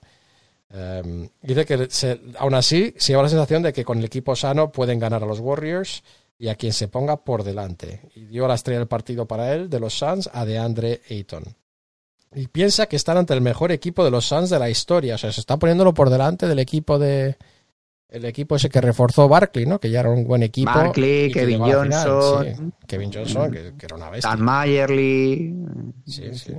Um, así que, bueno, pues no sé, habrá que mirarlo. No sé si, no sé, la- no me acuerdo yo, Ernesto, que, de qué edad, de qué, de qué quinta es, si habrá visto a esos, a esos Suns o no. Pero esos Suns eran de meter 140 puntos por partido, ¿no? O algo así, ¿no? Eran de, eran también de. Bueno, no sé si 140 puntos, pero un equipo que ofensivamente era. era un equipo ofensivo de correr. Este era el, con con- Paul Westphal, ¿no? Con sí, Paul. era el contraste este-oeste, ¿no? Que era. Y llegaron a finales Sí. y eh, estaban a dos partidos de- del título, jugando los dos partidos en casa. Sí, y luego se Perdieron les- con ese triple de Paxson, ¿no? En, en- en el sexto contra, pues, eh, ahí yo creo que sí que era el prime de Jordan, ¿eh? O sea, era el, el, el tercer anillo, ¿no? El, el del 93 y, y Jordan estaba a, a tope de revoluciones. Sí, y luego, y luego la siguiente Ah, año perdieron contra Houston, ¿no? Perdiendo la oportunidad de, pues reeditar, eh, bueno, tener una oportunidad al anillo directa. Um, y luego nos dice para mejorar eh, simplemente campaign, eh, que le parece bastante irregular, y eh, los tiros libres. Eh, y te dejo un dato, te dejo un dato a ti y a los oyentes. O sea, salía eh, los Suns en el clutch, en el clutch, ¿no? En los últimos minutos, cuando hay una diferencia menor, creo que son de, no sé, son de 5 puntos, o lo que sea, habrá que definir cómo han hecho esta estadística, pero los Suns están más 53 puntos en el clutch en net rating. Eh, así que cuando hay un partido apurado, eso que nos da la sensación de que Chris Paul domina los partidos y el equipo gana, pues es cierto y los números también lo confirman así. Vamos con el tercer puesto de los Jazz, solo dos partidos esta semana, victorias ante Portland y ante Boston. Y dice que aprovecha, Pepe Moya nos dice que aprovecha para hacer un pequeño balance, dice que están con el mejor offensive rating de la liga y décimo en defensa, eh, segundo en net rating, solo por detrás de Warriors. Y dice que no empezaron bien con el triple, que nos lo había contado en el pasado, pero dice que ya los nueve, tras los primeros 13 partidos, los nueve siguientes, 45% en tiros de tres, y que son el equipo que más tira de tres y el que más mete. Aunque sean séptimos en porcentaje, que claro, si sube el porcentaje y tira más que nadie, pues serían los primeros de la liga. ¿Y, qué más? Nos, habla la buena semana de Donovan Mitchell. Y en cuanto a las victorias, pues simplemente dice contra Pola no sufrieron demasiado. Destaca a Mitchell Gobert y Clarkson. Y contra Boston, partidazo, con grandísimo acierto de los dos equipos. Eh, y que con partido igualado a falta de cuatro minutos, o bastante igualado, digamos, eh, se pusieron y fueron perfectos en el tiro para acabar con 137-130, 23-12 de parcial en esos cuatro minutos. eh, con el tope de anotación del año y con un Conley de lujo, Chechu, 7 de 7 en triples. Y Mitchell también estuvo bien. Hay que decir que, que Javi, eh, Javi, no solamente, este no Javi. solamente, sí, este Javi, no solamente sigue a los Grizzlies, sino que tiene eh, en su corazón a todos los que han pasado por, por Memphis, ¿no? Siempre tiene Hombre, todos los que han sí. pasado, perdona, que Conley es casi el alcalde de, de Memphis, o sea, no Sí, es que haya pero que pasado. bueno, que ya sabemos que no, pues eh, tienes Por cierto, eh, un día- especial cariño por, por cualquiera, ¿no? Que haya vestido esa Quiero- camiseta, incluso Charles Park. Tyreek, Tyreek, poco menos. No hay alguno por ahí que, que se me escapa un poco el cariño, ¿no? Pero es verdad, tú no tienes cariños a tus ex. Bueno, pues en el caso de los Hawks, algunos sí, algunos menos, ¿eh? Algunos menos. Joe Smith, Josh Smith, eh, bueno, yo creo que disfrutamos de sus mejores años. Eh, Joe Johnson. Joe Johnson, bueno, yo creo que Hombre, cariño, ¿cómo no vas a tener cariño por Joe Johnson? cumplió cumplió aquí sus también. eh, Yo creo que también estuvo sus mejores. Sus mejores. Al Horford salió un poquito peor. En fin, hay algunos. Hay algunos que hay cierto resquemor. Tig, Tig, no, no tanto. No tanto Sí, cariño. ti me dolió mucho cuando se fue, pero viendo su Luego ya la que lo que dais. Sí, venga. Sí. Bueno, pues cuartos en el oeste, cuartos, los Memphis Grizzlies han ganado cuatro consecutivos, han ganado los cuatro de principio a fin. em, creo que si hacen uno más el récord absoluto, empatan el récord absoluto. Em, pero bueno, les ha, les ayudado el calendario. Están jugando sin Jamorant, están jugando sin Kyle Anderson, están jugando sin Zaire Williams. Eh, Williams no es importante, pero es la razón por la que por la que Santi Aldama entra en la rotación, ¿no? Esa, esa lesión del otro rookie.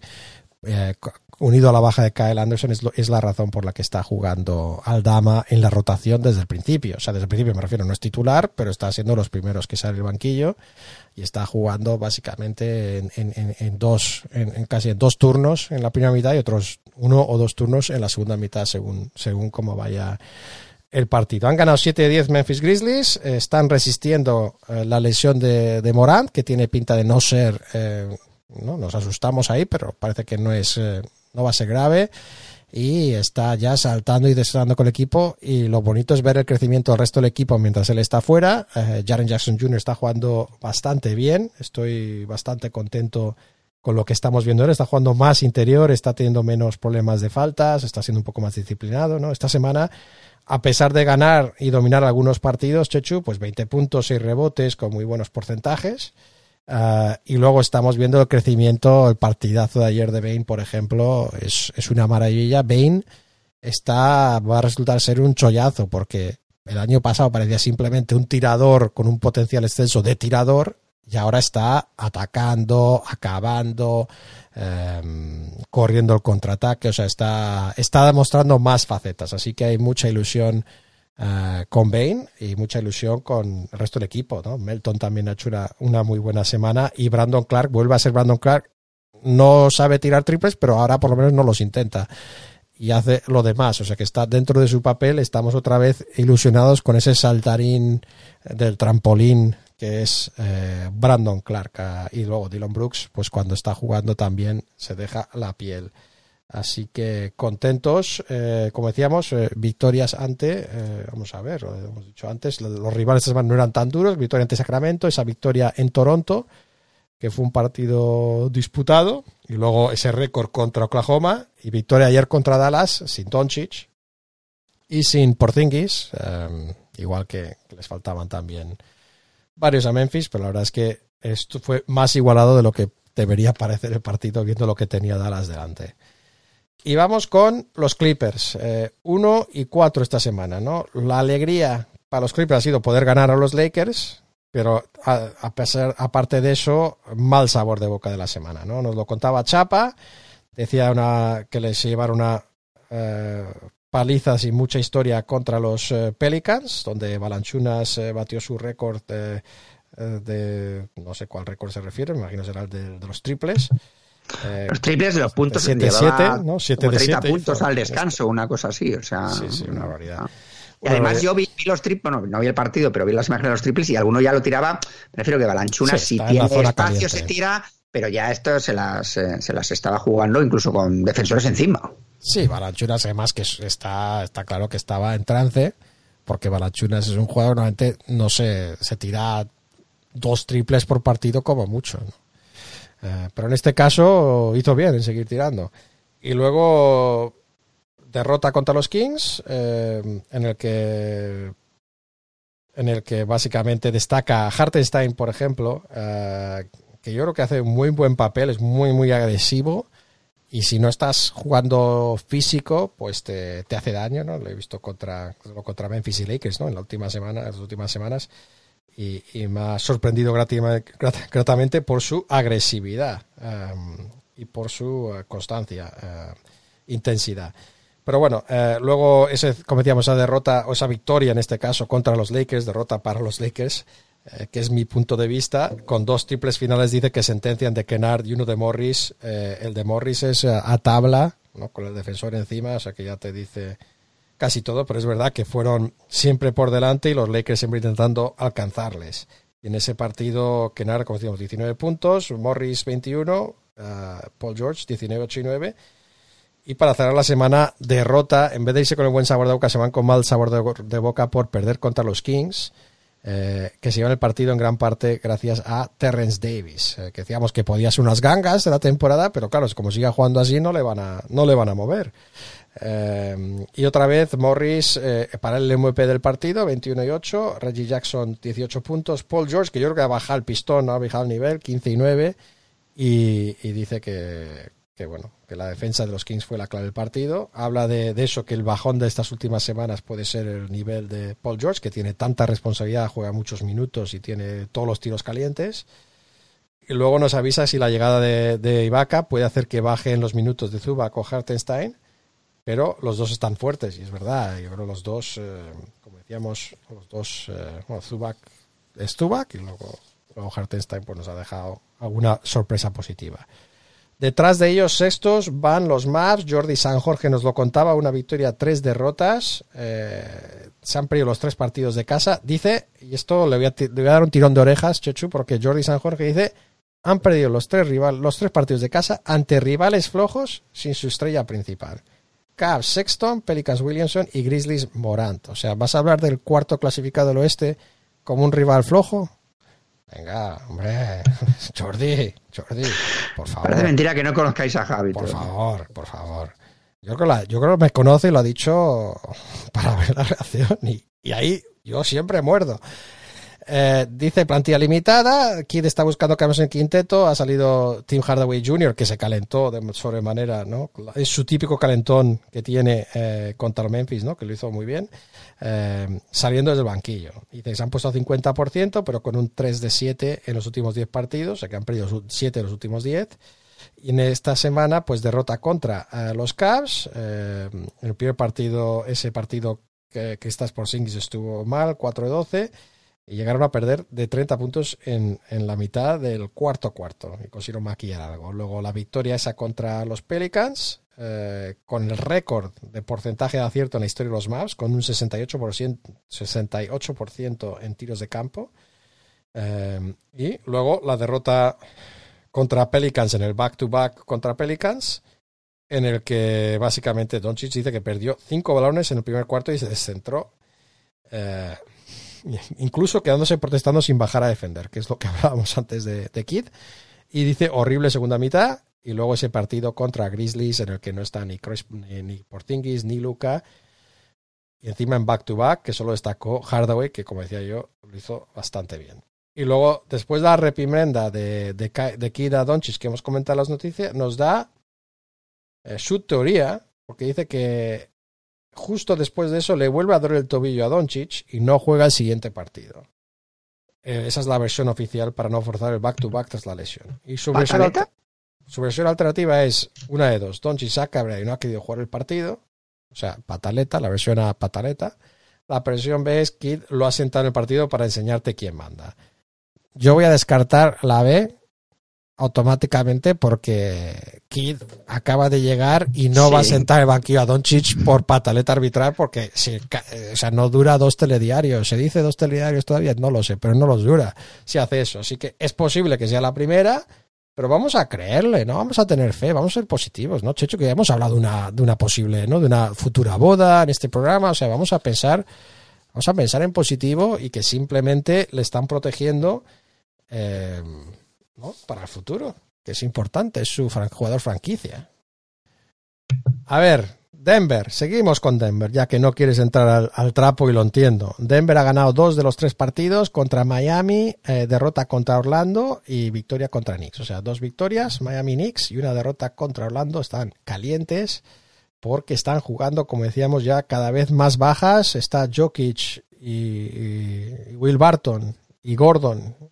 Y luego los demás, los que haya, los que estén por, por ahí, pues que vengan para jugar y, y lo están haciendo, eh, están siendo competitivos aún así. Esta semana Jokic 24 puntos, 25 puntos, 14 rebotes, 6 asistencias. Ya sabéis, le va a dar para estar al quinteto con esos tipos de números, ¿no?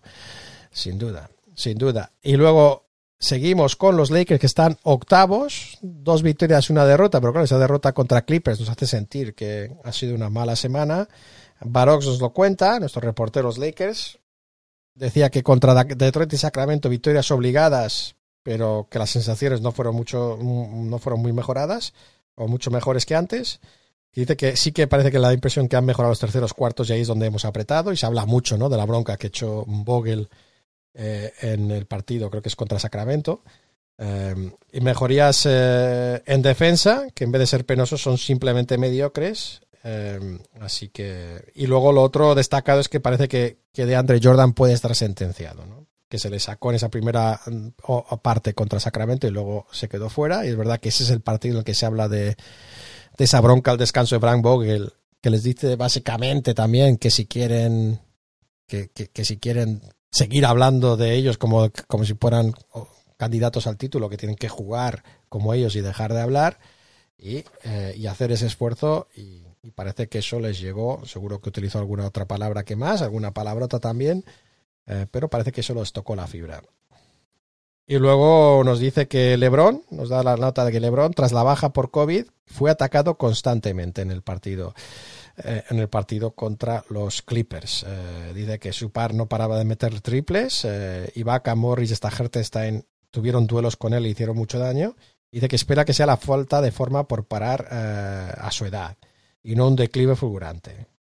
Y yo lo decía, ¿no? Lo decía la semana pasada también, que le atacan muchísimo, que no hay ningún tipo de respeto, no es que se lo merezca ni nada, pero que no hay ningún tipo de respeto y, y se le ataca y se le supera. Eh, ahora mismo Lebron está siendo en el juego individual no, no contiene a su par, que es un problema para este equipo. Y luego decía que Westbrook está muy integrado, casi todo bien y sin rechinar, así que muy bien, estamos de acuerdo. Westbrook va mejorando, aunque sabemos que no es una línea continua lo de Westbrook, hay que estar uh, vigilando.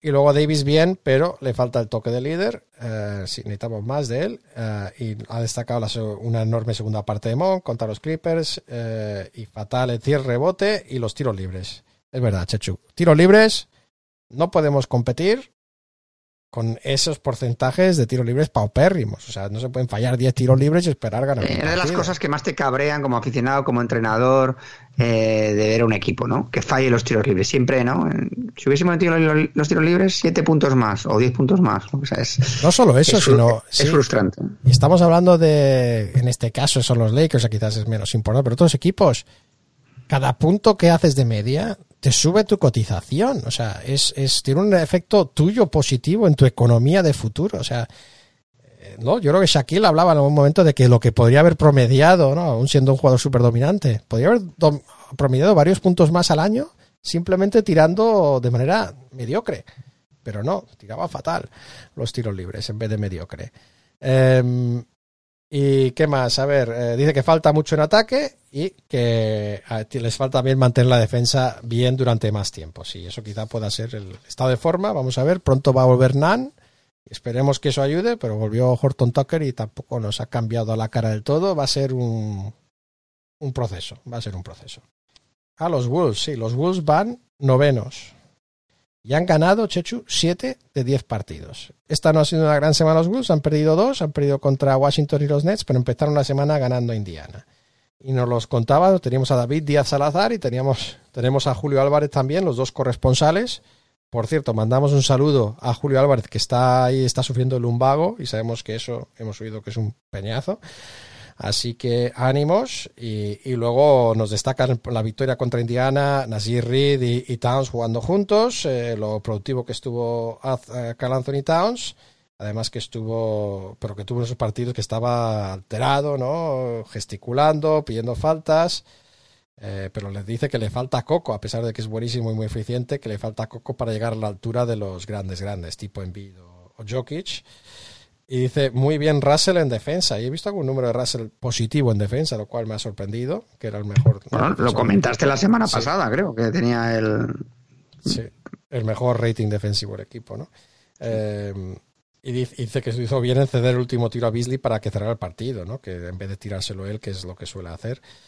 Eh, y luego en el segundo partido dice, mm, calamitosa la defensa, noche de picnic para Montreal Harris, que hizo 10 mates. Esto es lo que es lo que nos, eh, sufrimos con Montreal Harry, ¿no? Cuando está en otro equipo te quiere, te quiere hacer los mates. No consiguieron parar a Harry, luego muy mal.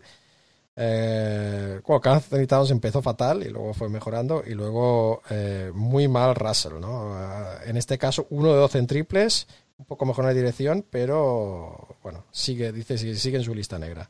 Y el tercer partido, eh, perdieron contra los Nets, pero los dos se quedaron con mejor sabor de boca, porque compitieron, no tenían a Towns, con esa, porque se dio un tortazo en la espalda, ¿no? En el partido anterior. Y eh, compitieron a pesar de una noche horrible de Russell otra vez en el tiro. Le hubiera traído la zona fría. Lo que pasa es que no, hemos hecho zona fría de, tiro hoy. Um, pero estaría candidato número uno a eso. Y dice, nos deja la reflexión que si fueran los Jazz, los Bucks, los Warriors o los Suns, que no tendría tanto miedo a los Nets. Checho, ¿estás de acuerdo? O sea, dice, eh, sin a ver cómo están en mayo, pero que ahora mismo no le dejaron una gran impresión. ¿Te, te parecen asequibles, vulnerables? Los Nets, eh, bueno, están jugando lógicamente sin Caribbean y James Harden no está bien, no está bien. No está en, bien, eh, no está bien, no, bien. No está bien del todo, ¿no? Ves los números y sí que muchas veces bordea el triple doble. Pero es físico, eh, es de no me está bien, pero eh, no sé si es que no está a tope físicamente, tiene a Joe Harris lesionado. No le dan los Eh, 15 tiros libres. Yo, sinceramente, sí que incluso sin Kyrie Irving les veo candidato número uno en el, en el este. No tan tan favorito lo que constituyen a Kyrie Irving, pero candidato número uno. Tengo que hacer una lista, primero Brooklyn. Bueno, y luego destaca, a modo de resumen, destaca a, a ver, a Vanderbilt, que dice que es su roadman de hacendado y me explica lo que es hacendado. Pues yo, yo de hacendado sí que, sí que me acuerdo, en mi casa entraba ese tema. Y, y, y habla también de, de, la responsabilidad que toma eh, eh, Edwards, ¿no? Anthony Edwards, que en sus propias palabras está una mal partido, un mal partido contra los Nets, dice que, jugó terrible y que es su culpa, que no quiere echarle la culpa porque han tenido un virus por el equipo esta semana, no el coronavirus, sino un virus de tipo, pues, resfriados o gripe, eh, pues que ha pasado por el equipo y de que no quería echar la culpa a eso, sino simplemente ha jugado mal. Así que, así que bueno, gracias a, a Julio y a David por ese reporte de los Timberwolves. Vamos con los Blazers. Sí, es que encuentro el papel. Los Blazers. Héctor Álvarez nos lo cuenta. Una victoria, tres derrotas. Hemos empezado las noticias prácticamente hablando de Portland. Y él nos dice que semana difícil en Oregón. Nos habla del récord. Encima, en el último partido les meten 145 puntos, récord negativo de la temporada para ellos, de la- del equipo en temporada regular para ellos. Lesiones, hemos hablado de la lesión de Dame Lillard, eh, Nasir Little eh, y, y Anthony Simon también tienen eh, esguinces de tobillo, sin fecha de vuelta todavía. Eh, así que esos no habíamos dado esas lesiones y aquí están. Además que Anthony Simmons está teniendo más y más protagonismo. Así que mal momento. Y luego el despido de Neil O'Shea. Que para él, como representante de la afición de Portland, dice que es el único su- suceso que ha celebrado toda la afición recientemente. Nadie quería a O'Shea en Portland y no se le va a echar de menos. Así que, bueno, Chechu, que te echen de menos cuando no estés. En este caso, no. Em, dice que salen los nombres, no entran los nombres en noticias, así que vamos a hablar de ellos aquí. Danny Ainge, que está por ahí revoloteando. Sean Prince, ¿no? que tiene un cargo ¿no? de vicepresidente en los Memphis Grizzlies. Mark Eversley, que creo que está en Denver. Scott Perry, que está en los Knicks. Eh, y de que sea que sea elegido, hay que pedirle que sea atrevido y que arriesgue para mejorar el equipo. Y que O'Shea siempre ha sido demasiado conservador. Espera, además que espera que no sea Danny Ainge, que empezó muy bien en Boston, pero luego vivió de las rentas, según él. En cuanto al deportivo, tema deportivo, pues eh, eso, paliza de, de Utah a ellos. Luego la victoria contra Detroit, donde dice que le gustó mucho Kate Cunningham, con lo que decíamos antes.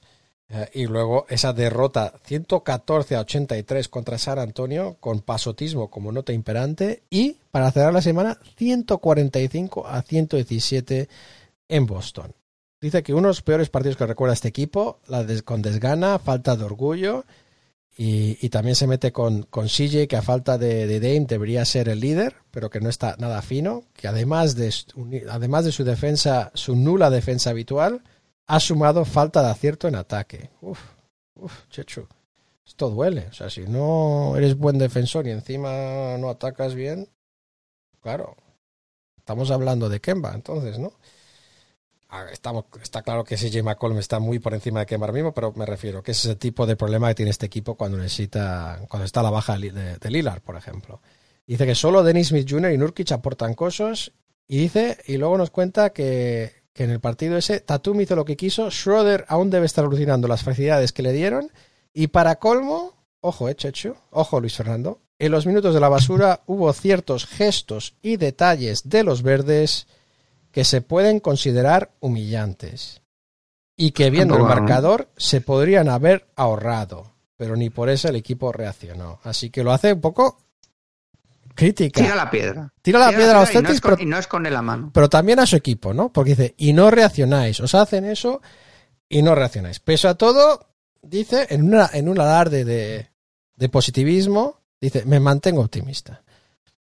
O sea que enhorabuena por ese positivismo y deseamos suerte, Héctor. Eh, y muy mal, Celtics. Muy mal.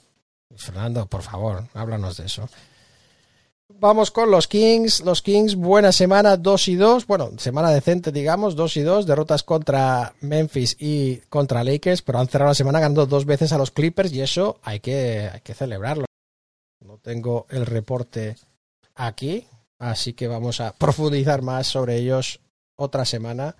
Eh, porque no tenemos los datos, no nos vamos a engañar. Así que dejamos los Kings para la semana que viene. Vamos con los Spurs, 3 y 0. Tenemos el reporte de Jonathan Reino. Los Spurs han ganado cuatro partidos consecutivos y han ganado, claro, los tres esta semana contra Washington en Portland y contra los Warriors, que lo decíamos antes. Jonathan Reino decía, cuando haces pop, ya no hay stop. Nosotros no tanqueamos. Además, las tres victorias contra equipos serios. Metido, a ver, Washington. Bueno, venga, sí, Washington es un equipo serio, es verdad. Dice, la primera parte, eh, la primera contra Wizards pintaba mal descanso, pero luego apretaron y todo pareció cuadrar y se fueron el marcador. Eh, el segundo, contra esos irreconocibles Blazers, que ya hemos dicho que están mal. Y el tercero, dice, el más inesperado. Parecía un partido que parecía cómodo y que casi tiran a la basura a falta de tres minutos. Eh, se confirma la recuperación de White, que parece ya el del año pasado de nuevo. Dice que están en modo competición para batir el récord histórico de victorias de Pop. O sea, de Pop no, de récord, historia, récord histórico de victorias de entrenador principal, ¿no? Que van a por el récord. Eh, y pueden batir esta misma temporada si siguen así. Pero dice que están cargando muchos minutos a los 5 o 6 jugadores principales. Y, eh, y dice que están en un sitio malo, porque son demasiado malos para entrar en playoff, pero demasiado competitivos para tener una buena elección de draft. Pues bueno, suerte. Suerte con eso. Eh, y luego llegamos al decimotercero, los Pelicans, victorias ante Clippers y ante Mavericks esta semana y derrota en el primer partido de los dos contra los Mavericks. Eh, ya lo hemos comentado antes en el apartado de los Mavericks, pero bueno, destacar aquí eh, Carlos de la Vega, nuestro reportero, ese primer partido donde habla de la estrella llamada Balan Curry, ¿no? Con sus 7 de 7 en triples y esa primera mitad eh, acabó con 39 y 15 eh, Balan Curry en ese sentido. Y luego gran, grande eh, Ingram en ese partido, yo en general en toda la semana ha estado bastante bien, y Herb Jones que quiere proponerle como tapa fea.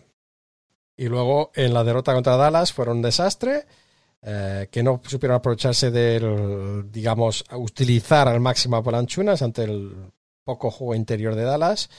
eh, y solo salva a Ingram en ese partido y luego en el último partido de la semana contra Dallas que sí que ganaron en ese partido pues partidazo para el de Ingram eh, y buen papel eh, de Garrett Temple y de Herb Jones cubriendo a Doncic y buen partido de Willy eh, 12 puntos y 13 rebotes en el partido que Willy va asentándose en la rotación por lo menos por ahora y luego, hablando de los Rockets, eh, buenas noticias para Sergi, ¿no? Llevan cinco victorias consecutivas, es unas rachas de victorias más eh, inesperadas que podíamos imaginarnos, ¿no? Está Jalen Y ya está, ya se acabó, ya se acabó el debate sobre el peor equipo de acabar- hay la historia y tal, claro. Bueno, por lo menos para los Rockets, ¿no? Para esa temporada.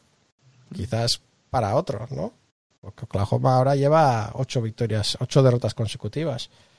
Pero sí, sí, han tenido una, una vuelta muy diferente. Es verdad que esta semana han ganado a Oklahoma dos veces y a Orlando. Pero yo creo que estamos hablando de un equipo que ha ganado cinco victorias consecutivas. Hay que celebrarlo y disfrutarlo y enaltecerlo, ¿no? Una buena semana de, de, de Tate. eh, desde luego, eh, en general el equipo está funcionando eh, mejor y siendo más competitivos, pero bueno, los rivales hay que tenerlos también. Un poco ¿Les da tiempo para entrar en playoff? O- Eh, hombre, yo estoy dispuesto a apostarme una cena contigo a que no entran. Pero una cena en el VIPS. No sé, no sé cómo vamos en el tema de las cenas, porque claro, ha pasado un tiempo, yo lo perdí. Te Me debo debes, una cena, debes, te debo una debes, cena, pero es una, ¿no? Te debo una. Y creo que ¿Pero qué era, cena? creo que era McDonald's, pero bueno, no me acuerdo. Pero qué cena, ya verás. Bueno, tú si quieres pedirte dos Big Macs, adelante, vuélvete loco. Eh, y, bueno, eso, pues eso, cinco victorias consecutivas, contentos con ellos. Y luego para cerrar el pelotón de cola, los Oklahoma City Thunder que ya van últimos y además que han conseguido hacer ese récord negativo contra Memphis. Y encima tienen a, este, como decíamos, eh, Shea no jugó el partido contra Memphis, eh, Giddy está lesionado también, así que problemas, más problemas en horizonte este equipo. Y, y me molesta, ¿no? Estos equipos que, que hacen estos traspasos por los activos, pero que luego no hacen nada con los activos.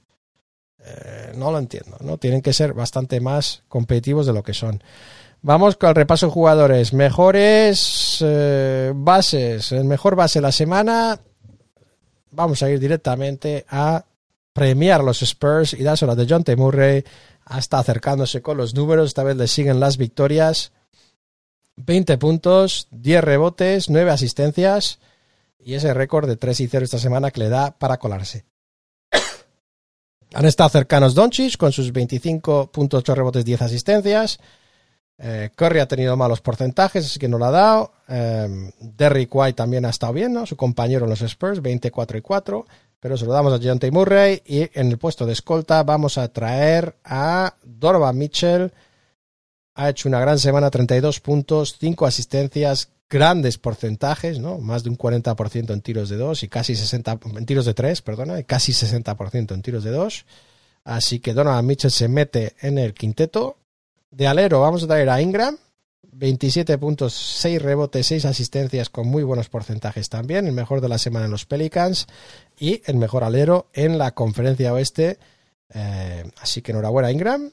Y de 4 tenía, tenía la tentación de meter a, Triple J, pero claro, es que solo ha jugado 27 minutos por partido, no la ha dado para hacer números siderales, aunque muy buenos porcentajes.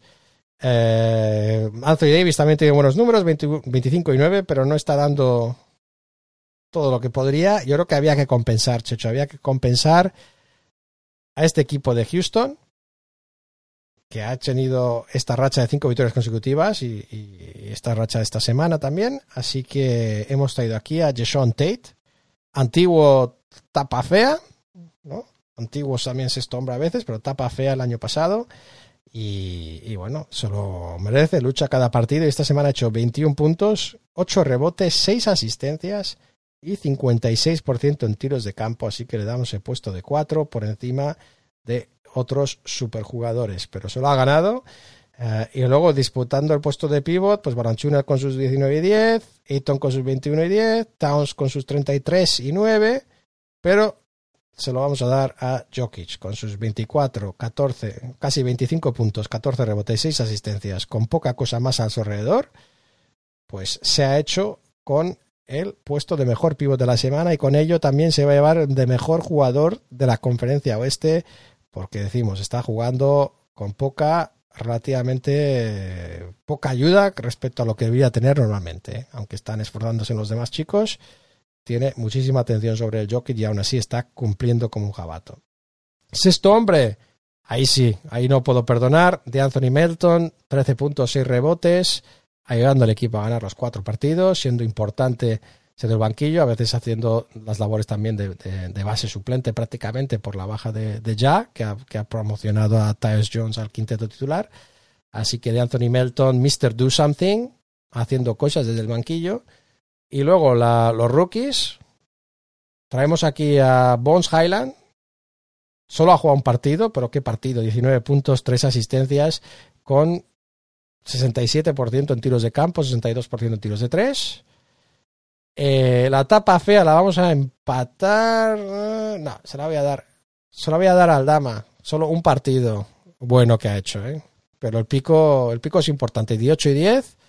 Eh, yo creo que, que, hizo un buen partido ahí. Y luego el, otro candidato era Herbert Jones, ¿no? que como he dicho, ha estado aquí otras veces, 10, 10 con 7 puntos, 3 contra rebotes.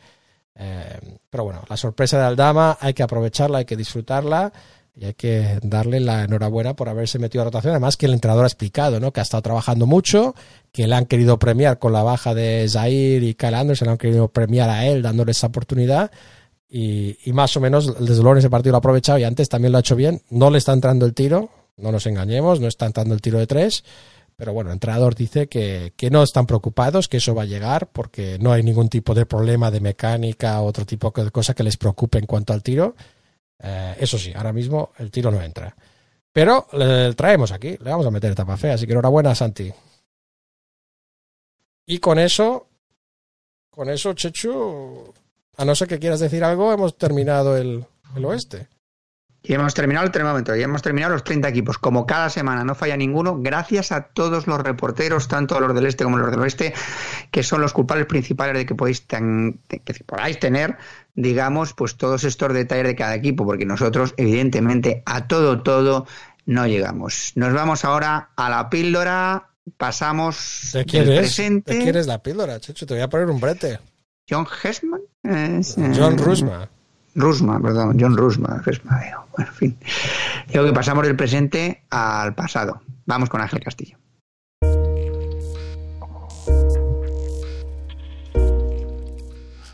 John Rusma, píldora NBA. John S. Rusma nació el 3 de septiembre de 1900 en Passaic. Johnny, un atleta talentoso y muy disciplinado, fue uno de los mejores jugadores de baloncesto de la escuela secundaria de Passaic. El equipo que capitaneaba era conocido como el equipo Maravilla y entrenado por Ernest Blood, consiguió 159 victorias consecutivas. Los equipos de Johnny ganaron 57 de esos partidos, incluyendo tres títulos estatales en 1919, 20 y 21. En su último año, en la 2021, anotó la inaudita cifra de 882 puntos. También jugó al fútbol y al béisbol. John Rusma asistió entonces a West Point, la Academia Militar de los Estados Unidos, y se graduó en 1926. Allí continuó siendo un gran anotador y se dice que anotó el 44% de los puntos del ejército durante su carrera universitaria. John ayudó al ejército a conseguir una racha de 33 partidos ganados durante su estancia allí. Fue reclutado por Douglas MacArthur. Los Black Knights, entrenados por Harry Fisher, ganaron 73 de los 84 partidos durante cinco temporadas en el equipo universitario. Johnny se convirtió en el primer jugador universitario en sumar más de mil puntos en su carrera. Fue tres veces All East y All American y capitaneó al equipo 17-0 en 1922-23. En la Armada Johnny siguió jugando al baloncesto, béisbol, fútbol y también practicaba atletismo. Tras su graduación, Johnny sirvió en China a finales de la década de 1920 y principios de los 30, antes de regresar a la Academia Militar de los Estados Unidos como preboste. En 1934 estableció un récord al acertar 99 de 100 tiros libres durante una exhibición. Superaría esa marca más tarde, encestando una vez 139 de 140. En 1941, Johnny estaba destinado en Pearl Harbor cuando los japoneses atacaron el 7 de diciembre. Tras luchar en Europa durante la Segunda Guerra Mundial, terminó su carrera militar en la década de los 50 como jefe del puesto del ejército de Governors Island, alcanzando el rango de coronel. Johnny fue jefe de cadetes de la Academia Militar de Bordertown antes de retirarse en 1961. Ese mismo año fue incluido en el Salón de la Fama del Baloncesto y el premio al mejor deportista de West Point recibió su nombre.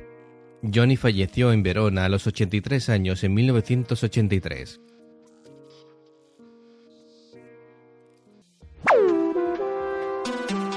Los comentarios de los oyentes.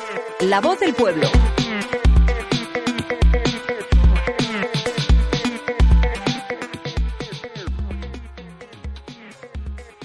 Llegamos a los comentarios de los oyentes.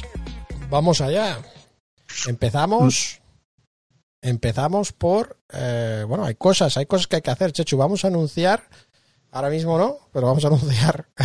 Cuando publiquemos el programa también pondremos el nombre del ganador del tercer concurso de League Pass. Eh, hemos regalado ya dos suscripciones y hemos regalado dos premios. Chechu, una bonita parte de esta colaboración que hemos tenido con la NBA sobre el League Pass, como vamos a decirlo, como partners, ¿no? Vamos a tirarnos el pegote.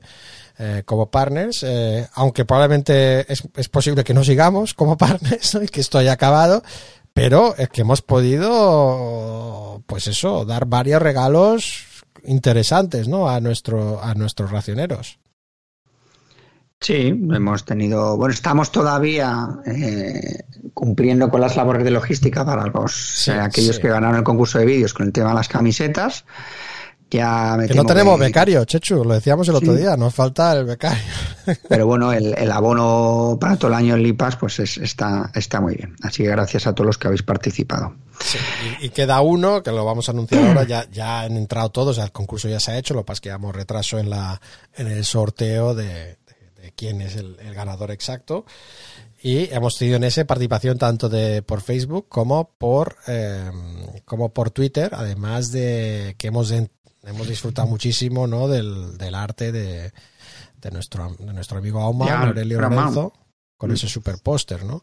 Eh, que también nos lo quedamos para la posteridad. Así que estamos contentos con eso. Y aparte de eso, hemos tenido algún comentario. Nos hemos tenido eh, un colaborador, un futuro colaborador, ¿no? Que nos escribía para preguntar los equipos libres, ¿no? Perdón que no le hemos. Ya sé que has contestado a mí, pero no lo hemos contestado a él todavía, a John Barrena, pero bueno, te vamos a contestar y te vamos a dar la lista de equipos, eh, de equipos libres y hay más espacios, ¿no? Para quien quiera. Así que avisarnos si queréis colaborar. am, también, como ha dicho Checho en el pasado, también si queréis ser, eh, si alguien tiene conocimientos audiovisuales y quiere eh, colaborar con nosotros más directamente, de una manera más permanente, pues que nos lo diga también, como estamos mirando dar otros pasos. Así que si queréis saber más, escribirnos, eh, comentarios arroba raciondenevea.com o por mensajes directos en Twitter, etcétera, etcétera. Así que, Chechu, con eso podemos ir a, a iVox o, o quieres ir al batido. ¿Qué prefieres ir antes?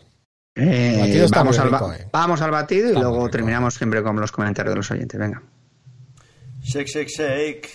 Shake, shake, shake, shake your hoops, team. En ración de NBA, líderes en solitario, los Lakers de Javi con 16 victorias, 2 derrotas y 187 puntos de media, aprovechando los dos pinchazos consecutivos de los Pacers de Fubierna 10, que echaron en falta esta semana a Shell Gilgus Alexander y a Stewart, aunque se mantienen líderes del este. Fantástico. Una conferencia este en la que los Knicks de Tido Han suben enteros y ya son segundos con 13 victorias y 5 derrotas, perseguidos por los Hornets de Ver 55, los Bulls de Leandro y los Raptors de Choner que tras nueve victorias seguidas, ahora acumula cuatro derrotas, debido a las ausencias de Jarrett Allen y Anunobi. En el oeste, tras la estela de los Lakers de Javi, notando ya su aliento en el cogote, están a dos partidos los Warriors de Satrus, tras cuatro victorias consecutivas y un balance de 14-4.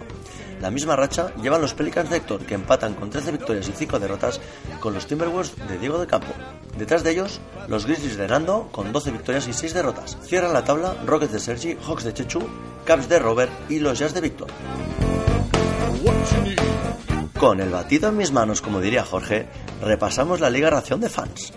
Líderes con 15 victorias y 3 derrotas, los Pelicans de Red 13 que acumulan 4 victorias seguidas. Le persiguen los Clippers de Sawyer TC con 14-4, los Rockets de Diego VGZ tras 6 victorias y un balance de 12-6. Y cierran el grupo de perseguidores los Blazers de Iván Zamorano y los Suns de Sergio Skrenz. En el este, triple liderato entre los Pacers de Rioblez, los Knicks de Sacamelón y los Bulls de Crack Bulls. Este último con la mejor media de la liga con 198,8 puntos de media. Les persiguen los Orlando Magic de mi compañero de ilusión Javi Canfrán con 12-6 tras dos derrotas seguidas y los Heat de Sense 44 con 10-8. La noticia esta semana es la victoria de los Nets de nuestro cómic Jorge ante los Sacramento Kings de Jaime G, gracias a la soberbia actuación de Anthony Davis y sus 58 hoops en 40 minutos. Los Kings de Jaime, cabe decir que no pudieron contar con Shell Gilgius y Devontae Graham.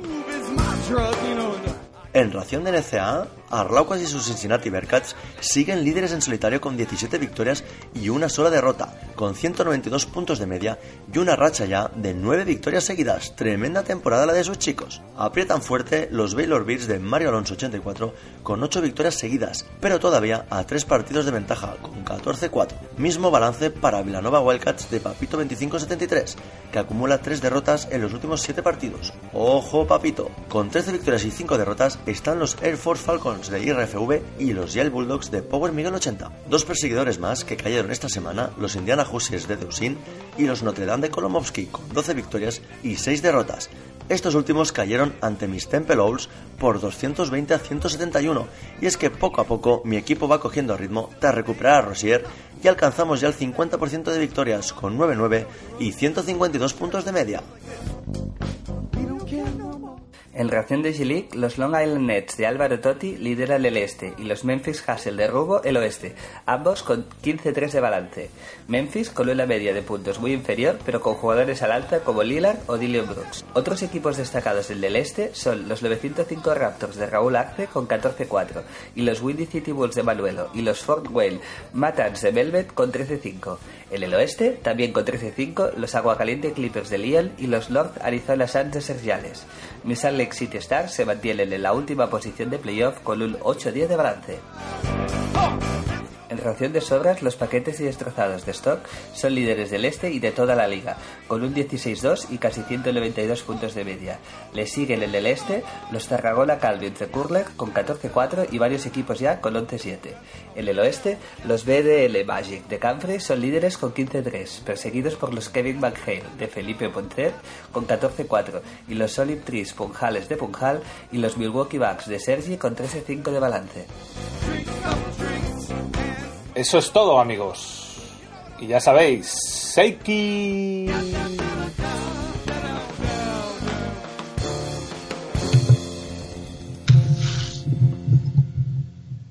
Seguimos, seguimos, Chechu, vámonos, vámonos a iVox. iVox, No, sea. no vamos a iVoox. Tenemos Ah, ¿no? la primera parada en, eh, en WhatsApp, porque también ¿WhatsApp? recibo comentarios por WhatsApp y hay que hablar del rapapolvo merecido que me llevé a primera hora del lunes por, ¿Por? parte de nuestro amigo Ángel. Apaga tu tele, apaga tu radio, eh, seguidor de Celtis, coleccionista de zapas. ¿Por qué? Y que lo habéis tenido aquí, porque Javi el otro día, de manera traicionera, me, eh, me combinó hablar de la noticia Margasol, que efectivamente pues conocíamos, pero quizá no todos los detalles como para contentar evidentemente a aquellos que esperaban, pues digo, eh, la noticia completa. O sea, cayó rapapolvo.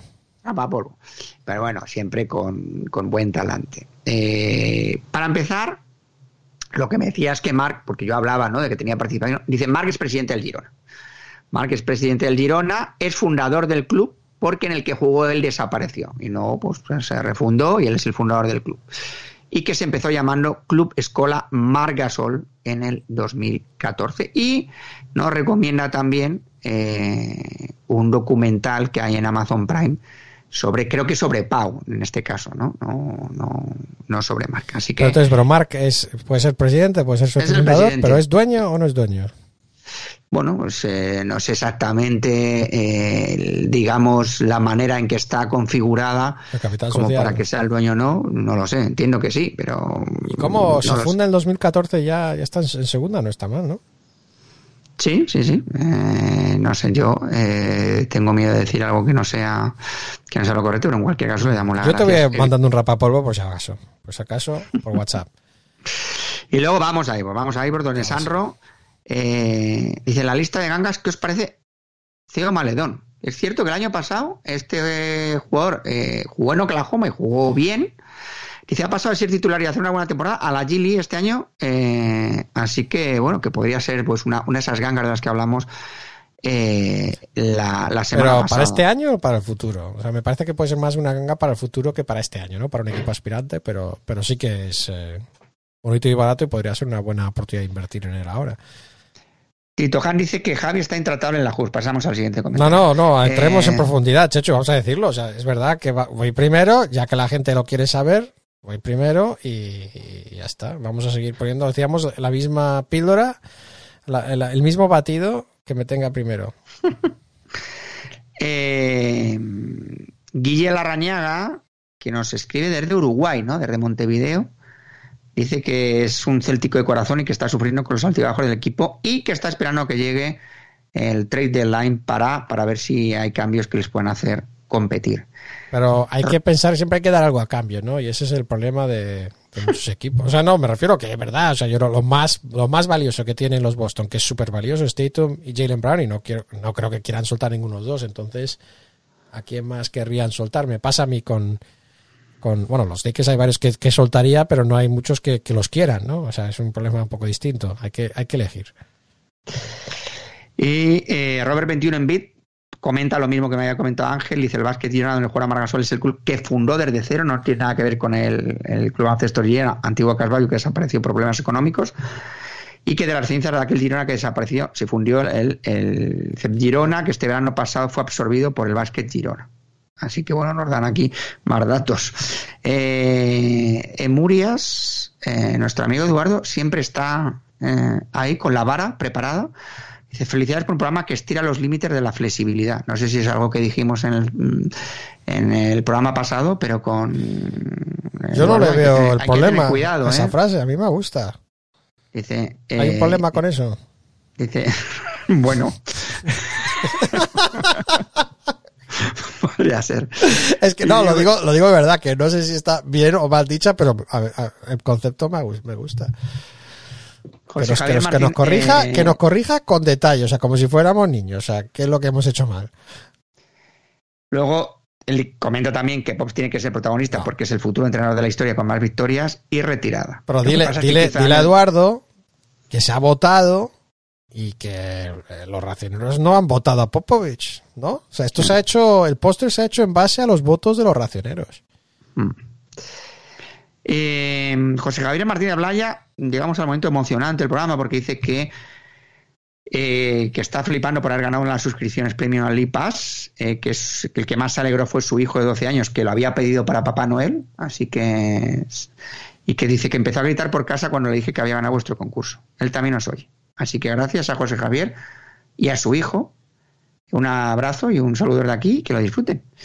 Menedbel nos da las, eh, nos felicita por el podcast y Pepe Moya mm, nos da un dato interesante. Dice cinco ejemplos de jugadores con el número eh, de tiros libres intentados el año pasado contra esta temporada. Harden baja casi a la mitad de 11,8 a 6,1. Trey Young de 9 a 5,1. Luca de 7,1 a 3,9. Bradley Bill de 7,7 a 3,8. Y Lillard de 7,2 a 4,2. Así que dice que el efecto de la nueva regla es innegable. Bueno, yo, Eh, yo creo que esto es un tema interesante, porque me parece que está el efecto de la regla que han cambiado del, del- de la falta artificial, esta que se, que se genera, ¿no? que se fabrica de manera forzada, esa es una cosa, pero yo creo en general también se pita menos. O sea, eso es otra parte, ¿no? Yo creo que se están permitiendo más contacto, los partidos están acabando más rápido, hay menos faltas. No es solo por esto. El contacto se está permitiendo, ¿no, Chechu? Esa es la impresión que me da a mí viendo los partidos. Eh, hay más. Bueno, yo por lo menos lo que, los que veo que son los de Trey Young, creo que él también se ha cortado a la hora de hacer determinados movimientos. Eh, de buscar el contacto de manera muy exagerada, eh, cuando está en la línea de tres, lo típico que finta, se le cae el defensor y él se tira, ¿no? Contra el defensor. Muchas veces eso no lo está, no lo Sí, está no, eso, eso es la regla nueva, pero yo creo que en general hay una consigna de pitar menos faltas, de permitir un juego más físico y estamos viendo partidos un poco más cortos y, y bueno, habrá que buscar los datos, pero creo que debe haber menos tiros libres en general eh, más allá de estos jugadores. Joanny nos eh, felicita por el programa, nos da las gracias y que se hizo con el IPAS mediante nuestro enlace, así que gracias a ti. Y John Saris dice, Ah, dice. Satrus dice que Curry está infravalorado y creo que es verdad. Dice que, que siempre salen otros jugadores ante el que él en, en la lista de los mejores jugadores, que para el Curry es el top 1. Y que, dice, últimamente veo partidos en League Pass en castellano, TNT, y que ellos traducen ¿no? los, los, los nombres de los equipos, ¿no? No los llaman SAS, los llaman los soles o los guerreros de Golden State o los magos de Washington. Y que el comentarista cree que se llama Pete Mendoza. ¿Qué os parece? Bueno, yo mm, no soy partidario de traducir los, los nombres eh, porque creo que... Es un tema que- más que- de que- México que y lo que lo que suelen hacer ahí me imagino, pero no, yo tampoco soy muy partidario de eso. Lo demás me gusta, pero también hablan de, o sea, también se usan otros términos, ¿no? Que es también más común ahí, que también son un poco raros, ¿no? Las volcadas o lo que sean, que son propios de, pues eso, de, de lo que se usa en su cultura y no estoy siempre, no estoy demasiado acostumbrado, así que suelo, yo suelo escuchar en, in- en inglés, pero, pero desde luego hay, hay emoción también en la versión española. Y nada, pues muchas gracias a todos los que habéis comentado por iVoox. Muy bien, pues también quiero dar las gracias eh, rápidamente, pero dar las gracias a todos los que nos han hecho retweet en, cada episodio. Esta semana a José Salgado, a Gutich, eh, José Espinosa, Raúl Arce, Rodrigo GF, eh, Francés Lamela, el chico de las bodas, eh, Jesús A12, Eduardo Murias, Sergio Márquez, Raider, José María Gago Costales, eh, Fernando Castellano, Rafa Rodríguez, Jaume Monpúbeda, Unai Gorriz, Aulan Cabal, Satrústegui, Leandro, Juno, Sport City SS, Ismael Marugan Ricard, Duni, Gallegolas, Virgilio Menéndez, Simpli Marius, Alberto Becerra, Samuel Fernández, Ricky RV, Eloyo Hondo, Íñigo, Sergio Atienza, Paco Belda, J. García Firgaira, El Tío Fa, Hernán RH, Sergio, Guti- Sergi Gutiérrez, eh, Aarón Girona, Francho Campo, Antonio D, eh, Salva Guardiola, Pedro DF, Galle, Pacoula, Daniela Torre, Ángel Castillo, Ekait Sein, Picoro 10, Jimmy Underflow, Ferbasket, Emeshing, Josep Antón, o Josep Antón, eh, C, eh, Pla, eh, a todos ellos, a todos ellos muchísimas gracias también por eh, el programa y para ayudarnos a expandir y a- a- os agradecemos a todos ¿no? que, que nos recomendéis a vuestros amigos y hemos visto algunos que han puesto también eh, sus programas más escuchados del año, ¿no? Con esta aplicación que da el Spotify, que nos incluyen a nosotros. Muchas gracias también a, a ellos por eso. Así que nada más, estamos ultimando el programa para la semana que viene, ¿no? No tenemos todavía decidido todo el contenido, ¿no, Chechu? Pero tenemos el menú del día y alguna cosa más quizás estamos pensando si, si- qué añadir. Siempre puede haber bonus tracks, sí. Sí. Antes de primero, que podéis mandar comentarios a comentarios arroba raciondenba.com, que podéis seguirnos por Facebook, por Twitter, donde os avisamos cada vez que publicamos un nuevo episodio. Por Facebook eh, podéis Ración de Buscador, igual que si queréis dejar un mensaje de voz en Skype. Y por Twitter podéis eh, añadir y seguir a, a Astrochechu en arroba Astrochechu, a mí en arroba ración de NBAJ. Y, y nada más, esto ha sido todo. Gracias por acompañarnos y volveremos con otro programa la semana que viene. Hasta luego. Adiós. Ración de NBA. Cada semana, otra ración.